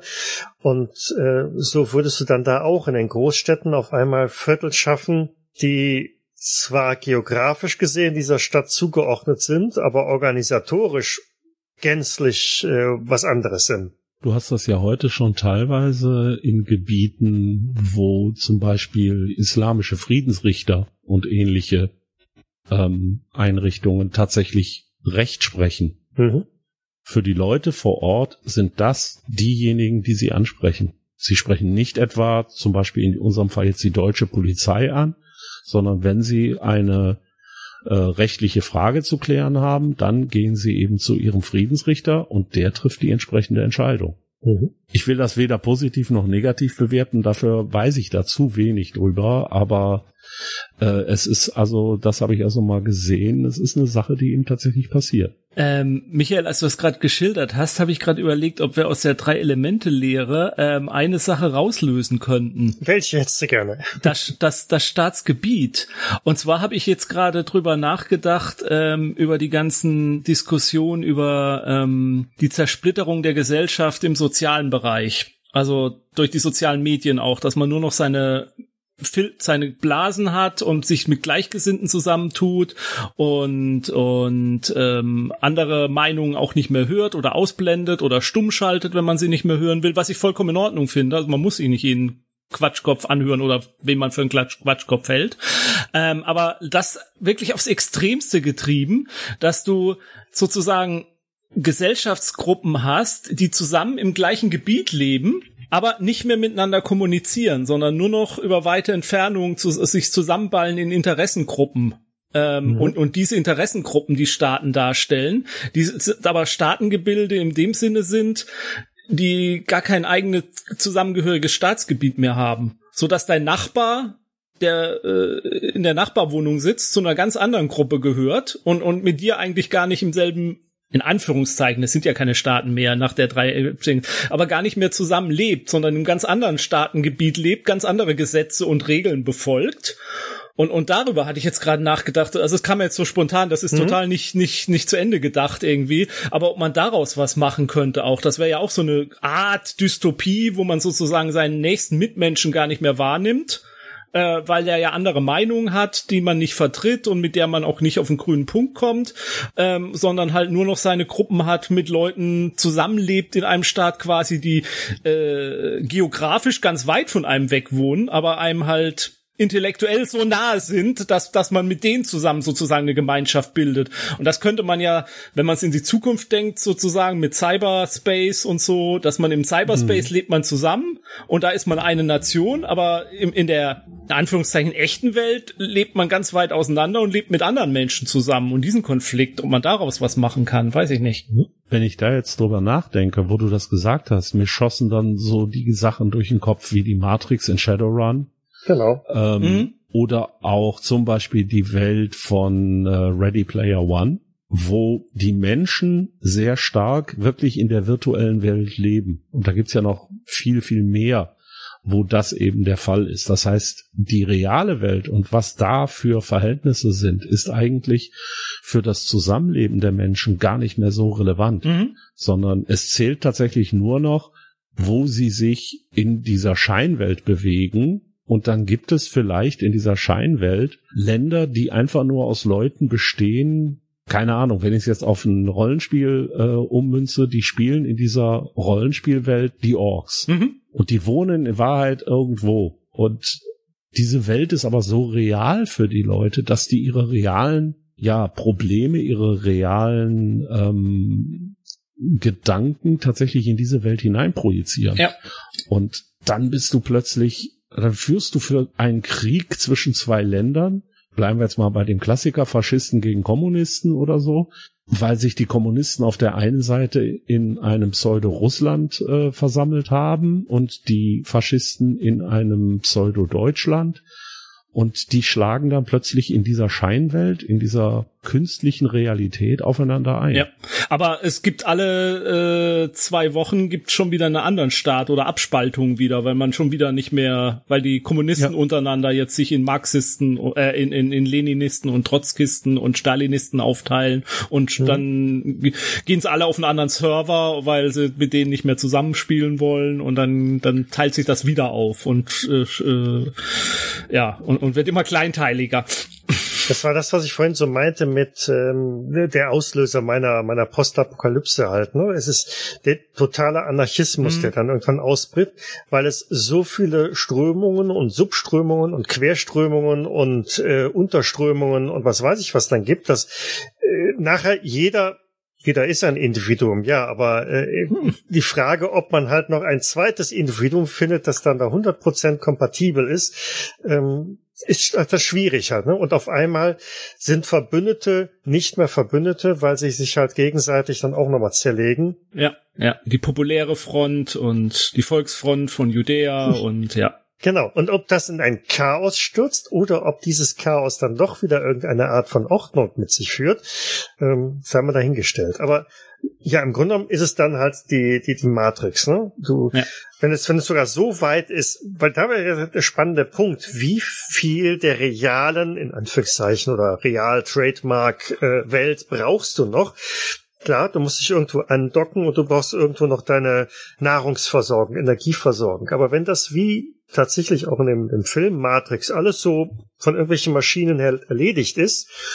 Du bist in so einer Nährflüssigkeit und irgendwo angedockt. Du musst dich mm, um mm. das nicht mehr kümmern, sondern du kannst einfach nur noch so leben ja. und tun, was du willst. Ja. Mir fehlt noch ein bisschen bei der, aber wie gesagt, die, die kam ja jetzt auf allen spontan so, ähm, ähm, mir fehlt noch so ein bisschen der Ansatz, wie man das dann rollentechnisch, was spielt man dann oder worum spielt man dann oder so, was ist dann das Abenteuer? Das fehlt mir jetzt bei dem Gedanken vielleicht noch ein Ticken, aber ja, müssen wir ja jetzt auch nicht zu Ende. Also der, der erste Gedanke, wenn ich es wirklich, also das ist eine tolle Welt, um sie ähm, zum Beispiel in einer Geschichte oder einem Roman zu benutzen. Wenn ich sie jetzt ein bisschen freier aufbauen wollte, ähm, dann würde ich ja wahrscheinlich wieder den Kontakt zur Realität herstellen. Das passiert ja auch in den Büchern und Filmen. Passiert das ja immer. Ja, Ready Player One hat diese schöne äh, Welt, die äh, im Grunde genommen jeder betreten möchte. Aber es gibt eben auch die reale Welt. Und wenn ich jetzt also ein Abenteuer darin schreiben wollte, dann würde ich vielleicht einfach sagen, okay, du hast jetzt eine ja, Filterblase mit Leuten, die setzen auf ihrem eigenen Server, die haben ihre Mikronation gebildet und in diesem Server ja, befruchten sie sich gegenseitig, stacheln sich gegenseitig mit ihren Ideen an. Und irgendwann kommt der Punkt, wo sie sagen, hey, wir müssen in der Realität was machen, um diese Idee durchzusetzen. Was auch immer das jetzt sein mag, machen wir wirklich so den Klassiker terroristisch. Das heißt, sie kehren in die reale Welt zurück, um hier ihre Weltsicht durchzusetzen. Ja, oder lässt genau diese Konflikte ich meine, wenn du aus dieser Matrix dann rausgehst und in der realen Welt dann einfach bei demjenigen den Stecker ziehst, der einer anderen Meinung ist oder der anderen Fraktion angehört, ist das Problem beseitigt. Auch halt in der Matrix. Mhm. Und mhm. schon hast du wieder, dass du eigentlich nur noch in der Matrix unterwegs bist, aber du trägst dann auf einmal diese Konflikte wieder raus in die reale Welt hinein. Oder du spielst quasi das ähm, Betriebssystem der Matrix, was so die allgemeinen Grundregeln, damit die Matrix überhaupt funktionieren kann, einhält. Und das ist dann halt immer wieder sogenannte Störfaktoren gibt, die das Ganze in Ungleichgewicht bringen und du spielst dann irgendwelche Subroutinen-Programme in dieser Matrix, die das, diese Störung dann aufsuchen und, und dafür sorgen, damit alles wieder stabil laufen kann. Wobei ich dann jetzt nicht unbedingt Subroutinen spielen würde, sondern vielleicht tatsächlich, ja, Menschen. Du glaubst, du bist die, ein Mensch, aber bist du es wirklich? Ja, oder, ja, genau. Nein, aber letztendlich, du spielst schon einen Charakter ja, mit ja, ja, klar. Eigenschaften. Natürlich. Ja, und äh, du bist auch der festen Überzeugung, du bist real. Genau. Du könntest jederzeit in die Wirklichkeit zurückkehren. Aber warum aber vielleicht, ich? Ja, eben. Und vielleicht sind von den fünf Leuten, mit denen du losziehst, sind vielleicht drei real. Ja, ja. Und zwei sind in irgendeiner Art, ja, was weiß ich, der menschliche, der Körper des einen ist schon lange tot, er lebt nur noch im Computer und der andere war nie was anderes als eine KI. Und ähm, aber die wissen es alle nicht und erfahren das erst im Laufe dieser äh, Geschichte, während äh, das ja, ja. das Master Control Programm sie losschickt um äh, in der Matrix nach dem Rechten zu sorgen. Äh, nach dem Rechten zu sehen. Ja, und vielleicht stellt sich dann raus, es spielt auch überhaupt keine Rolle, weil ob du jetzt echt ja. bist oder in Anführungszeichen echt bist oder nicht, spielt dann irgendwann keine Rolle, weil du dich trotzdem fühlst, wie du dich nun mal fühlst. Und andere empfinden für dich, wie sie empfinden. Ja, okay, könnte man vielleicht doch was draus machen, ja. Mhm. Das ist aber schon verschroben. Ja, geht ein bisschen, also ich habe Paranoia nie gespielt, aber es geht doch auch ein bisschen in die Richtung dann, oder? So? Ja, Paranoia ist aber echt. Ja, okay. Also ja, aber so ja, mit diesem, da dass man nicht weiß, wer man ist oder dass man Klon ist. Ja, ist egal, ich wollte jetzt nicht äh, zu weit. Ja, aber das ist, sag mal so, es geht in einem gewissen Rahmen, geht's natürlich äh, so in die Richtung. Äh, und man könnte natürlich auch so einzelne Elemente aufgreifen. Ja, wenn du zum Beispiel umkommst in dieser Welt, wie, äh, bei Paranoia wird dann einfach äh, ein neuer Klon geschickt. Ah, mh. und in dieser Welt ja, du kommst um bei einem Kampf, ja, und dann kommt das Master Control Programm und erzeugt einen neuen Avatar von dir, der genauso ist wie das, was gerade umgekommen ist. Und mhm. so in dieser Art werden dann auch die Fragen vielleicht für dich immer größer, ja. Und da, da kannst du richtig ins Existenzielle reingehen. Das ist echt cool irgendwie. Vor allen Dingen, wenn das System sich jetzt nicht eines tatsächlichen 1 zu 1 Klons bedient, sondern einfach einen neuen Menschen, sage ich mal, mit, mit deinem Backup bespielt. Und schon ändern sich natürlich gewisse ähm, Rahmenparameter. Ne? Ach so, du meinst, dass ich vielleicht, ich bin sozusagen das. Äh, de, de, äh, das, der, der mentale Ralf wird mhm. äh, in den Körper von von Jens eingespielt. Okay. Ja, oder in ein äh, äh, oder du hast so eine Grund, ich dachte jetzt eher anders, du hast so eine Grundroutine. Ich sag jetzt mal der Kämpfer und diese Grundroutine, jetzt ist tatsächlich vielleicht der Ralf gestorben und damit stirbt auch sein realer Körper, mhm. der ist tot. Mhm. Aber diese Grundroutine mit einem Teil meiner Erinnerungen, meiner Erfahrungen ist noch da. Und jetzt kommt, äh, jetzt wird dem Jens angeboten, hör mal, äh, du könntest jetzt als äh, Kämpfer für das Master Control Programm, könntest du agieren.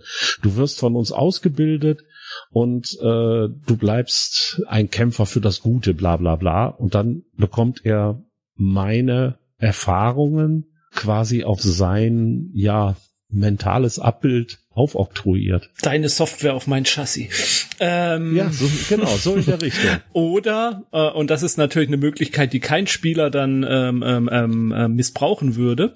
Äh, du bist ja als Kämpfer gestorben und hast ja dadurch, dass du gestorben bist, was gelernt. Und auf die Art und Weise wirst du nicht nochmal sterben. Und wenn du jetzt wieder zurückkommst, dann hat, bist du ja quasi gelevelt. Und äh, kein Spieler würde auf die Idee kommen, dann massenhaft Selbstmord zu gehen, übergehen mit, mit verschiedensten Gegenständen, gegen die er dann immun ist, nachdem er dadurch gestorben ist. Würde niemand machen. Niemand. Also ich kenne keinen. Auch ich kenne mehrere. ich leider auch. Das kriegst du aber nur dann hin, wenn tatsächlich durch dieses ähm, Neueinspielen, da, da passieren immer Fehler halt, ne? Ja. Äh, irgend, irgendwas passiert. Es, es wird eine Mischung aus, ähm, man, man glaubt zwar, äh, es wird der, der Geist und das Wissen und so weiter alles eins zu eins transferiert und das andere wird einfach komplett überspielt. Da ist nichts mehr von da, aber das ist leider nicht so. Und äh, so bekommst du halt Fragmente aus dem neuen Zielgeist oder vom neuen Zielgeist und Fähigkeiten, die der hat und verlierst vielleicht einige willkürlich gewählte von deinem alten. Ja, oder du bist jetzt zwar stichfest, also ein Messer kann dich nicht mehr umbringen, aber aus einem Grund hast du jetzt plötzlich die übelste Erdnussallergie. Ja.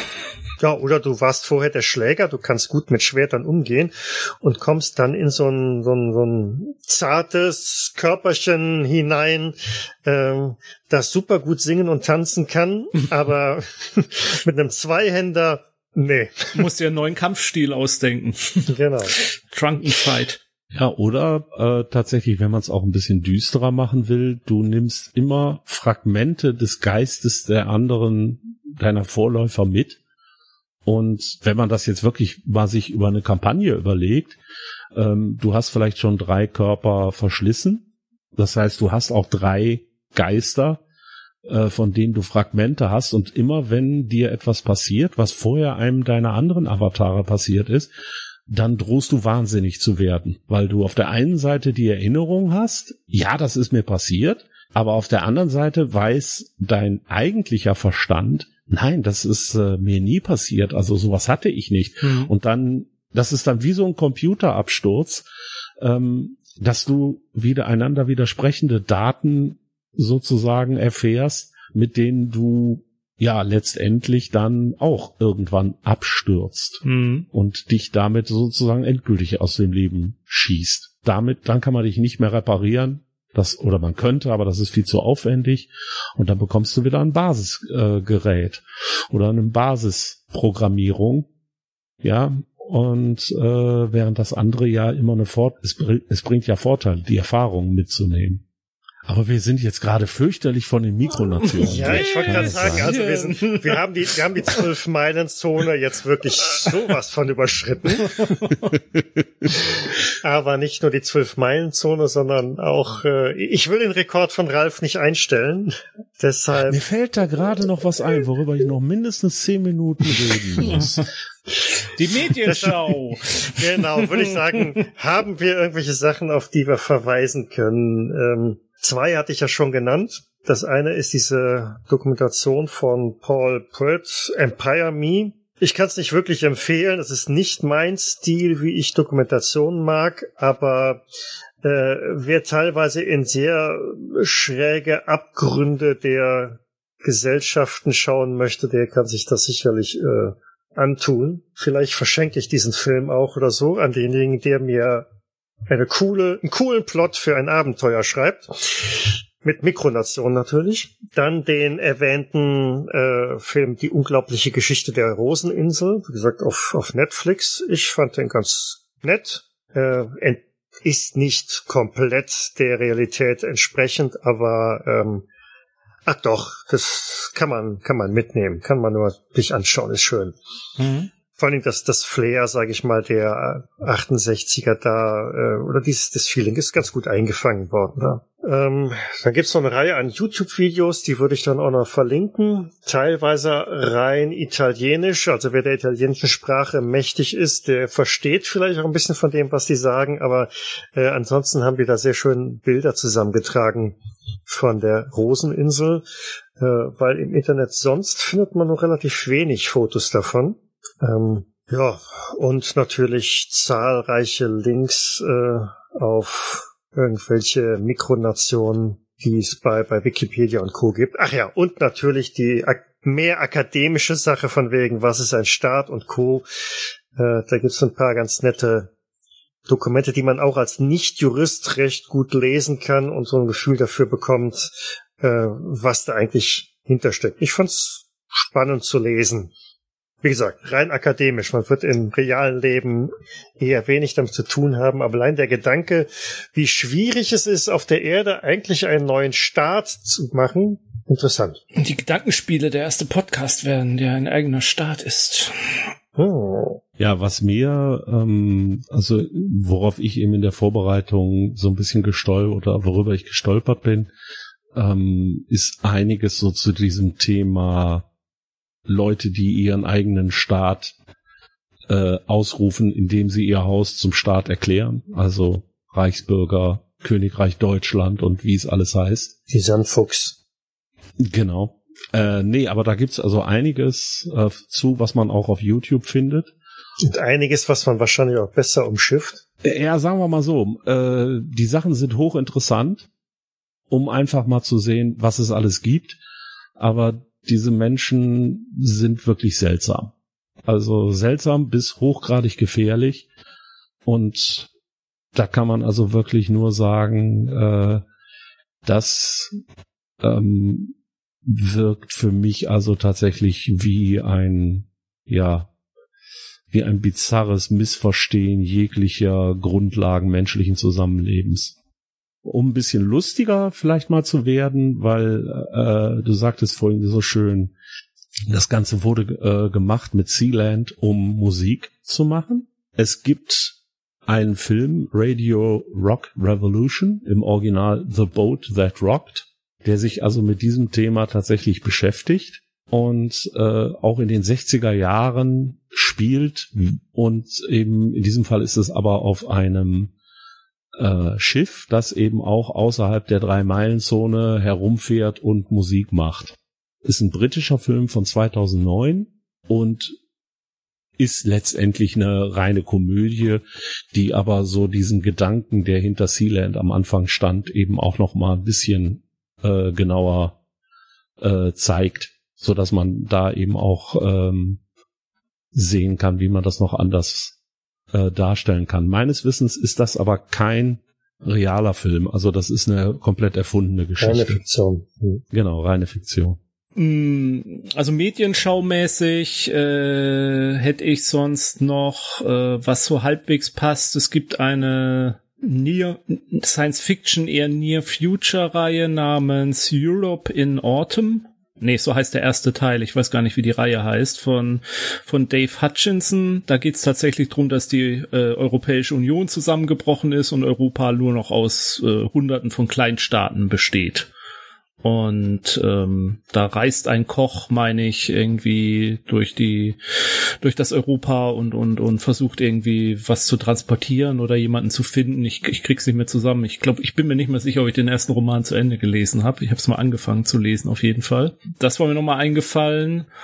Und äh, dann äh, hätte ich sonst noch, es gibt einen ganz netten Blog, Sonnenstartland.com äh, die haben auch ein tolles Wiki und da kann man sich über die ganze abstruse geistige Argumentation von Reichsbürgern informieren und deren ganzen Argumente und was da dahinter steckt, nämlich hinter allem natürlich nichts. Also das ist vielleicht eine ganz interessante Lektüre, wenn man, wenn man sich nicht diese Videos von den Leuten angucken will, sondern einfach mal ein bisschen gefiltert an das Thema rangehen möchte und dann auch gleich immer die Erklärung hat, warum das Quatsch ist, was die da gerade sagen. Äh, die finde ich ganz hilfreich also habe ich auch beruflich schon mal ein bisschen genutzt, um mal zu gucken, was, was, was behaupten die denn da mit ihrer, dass es angeblich irgendwie eine äh, Firma namens BRD in den USA eingetragen gibt oder so und dass das ja zeigt, dass die BRD, äh, dass die Bundesrepublik nur eine Firma ist, nur als um ein bescheuertes Beispiel zu benennen, was da die Hintergründe sind, wie die da draufgekommen sind, wie diese Argumentation entstanden ist, was ein bisschen die Geschichte dahinter ist und so. Eine Sache, die mir noch einfällt, ist halt, was haben wir zwar vorhin schon erwähnt, aber ähm, alles, was im Endeffekt so vor der Gründung des Deutschen Kaiserreiches existiert hat und auch teilweise danach noch hier in Deutschland, eben diese Kleinstaaterei, wo ein Fürstentum neben dem anderen ist. Wenn man sich darüber noch mal ein bisschen informiert, wie auch da die Verhältnisse dieser Miniaturstaaten teilweise zueinander waren, das ist auch ähm, ziemlich interessantes Thema, weil da hat man eben wirklich genau diesen Punkt, eine übergeordnete Macht, die aber im Grunde genommen einfach nur repräsentiert hat und nach außen gewirkt hat, aber intern eigentlich nichts zu sagen hatte, weil da hat jeder kleine Fürst sein eigenes äh, Süppchen gekocht. Gut, dann wäre, glaube ich, jetzt der Zeitpunkt gekommen, wo wir einen winzig kleinen Ausblick auf die nächste Episode starten. Da wird nämlich der Jens uns wieder ein bisschen was erzählen. Ja, ich dachte, nach so viel Kleinstarterei äh, könnten wir mal wieder international werden. Also ich sehe uns drei ja als International Man of Mystery und wir würden mal ein bisschen so in die Welt der Spionage und der Terrororganisation einsteigen und Mal schauen, was da so los ist, was gerade was so geheime Wunderwaffen und dergleichen angeht. Ob wir da vielleicht im großen Stile mitmischen können. Hm. Klingt ja brenzlig. Hm. Da bin ich gespannt. Ist es ein Thema, wo der Ralf keine Luftschiffe mit einbinden kann? Wetten? Äh, nee, Vater, ermutige ihn doch nicht. Okay, okay. Herausforderung angenommen. Ja gut, dann auf meiner Uhr zeigt sie an eine Stunde 59 Minuten und 25 Sekunden. Dementsprechend bedanke ich mich ganz herzlich bei euch fürs Zuhören für die, und die Ideen, die wir mit den Mikronationen gemacht haben, dass wir damit irgendwann mal in die Matrix landen, hätte ich mir jetzt nicht vorstellen können. Ähm, ja, einen schönen Abend noch, macht's gut, bis zum nächsten Mal. Tschüss. Ciao ich muss weiterreden, damit auch die zwei Stunden Folge werden. Und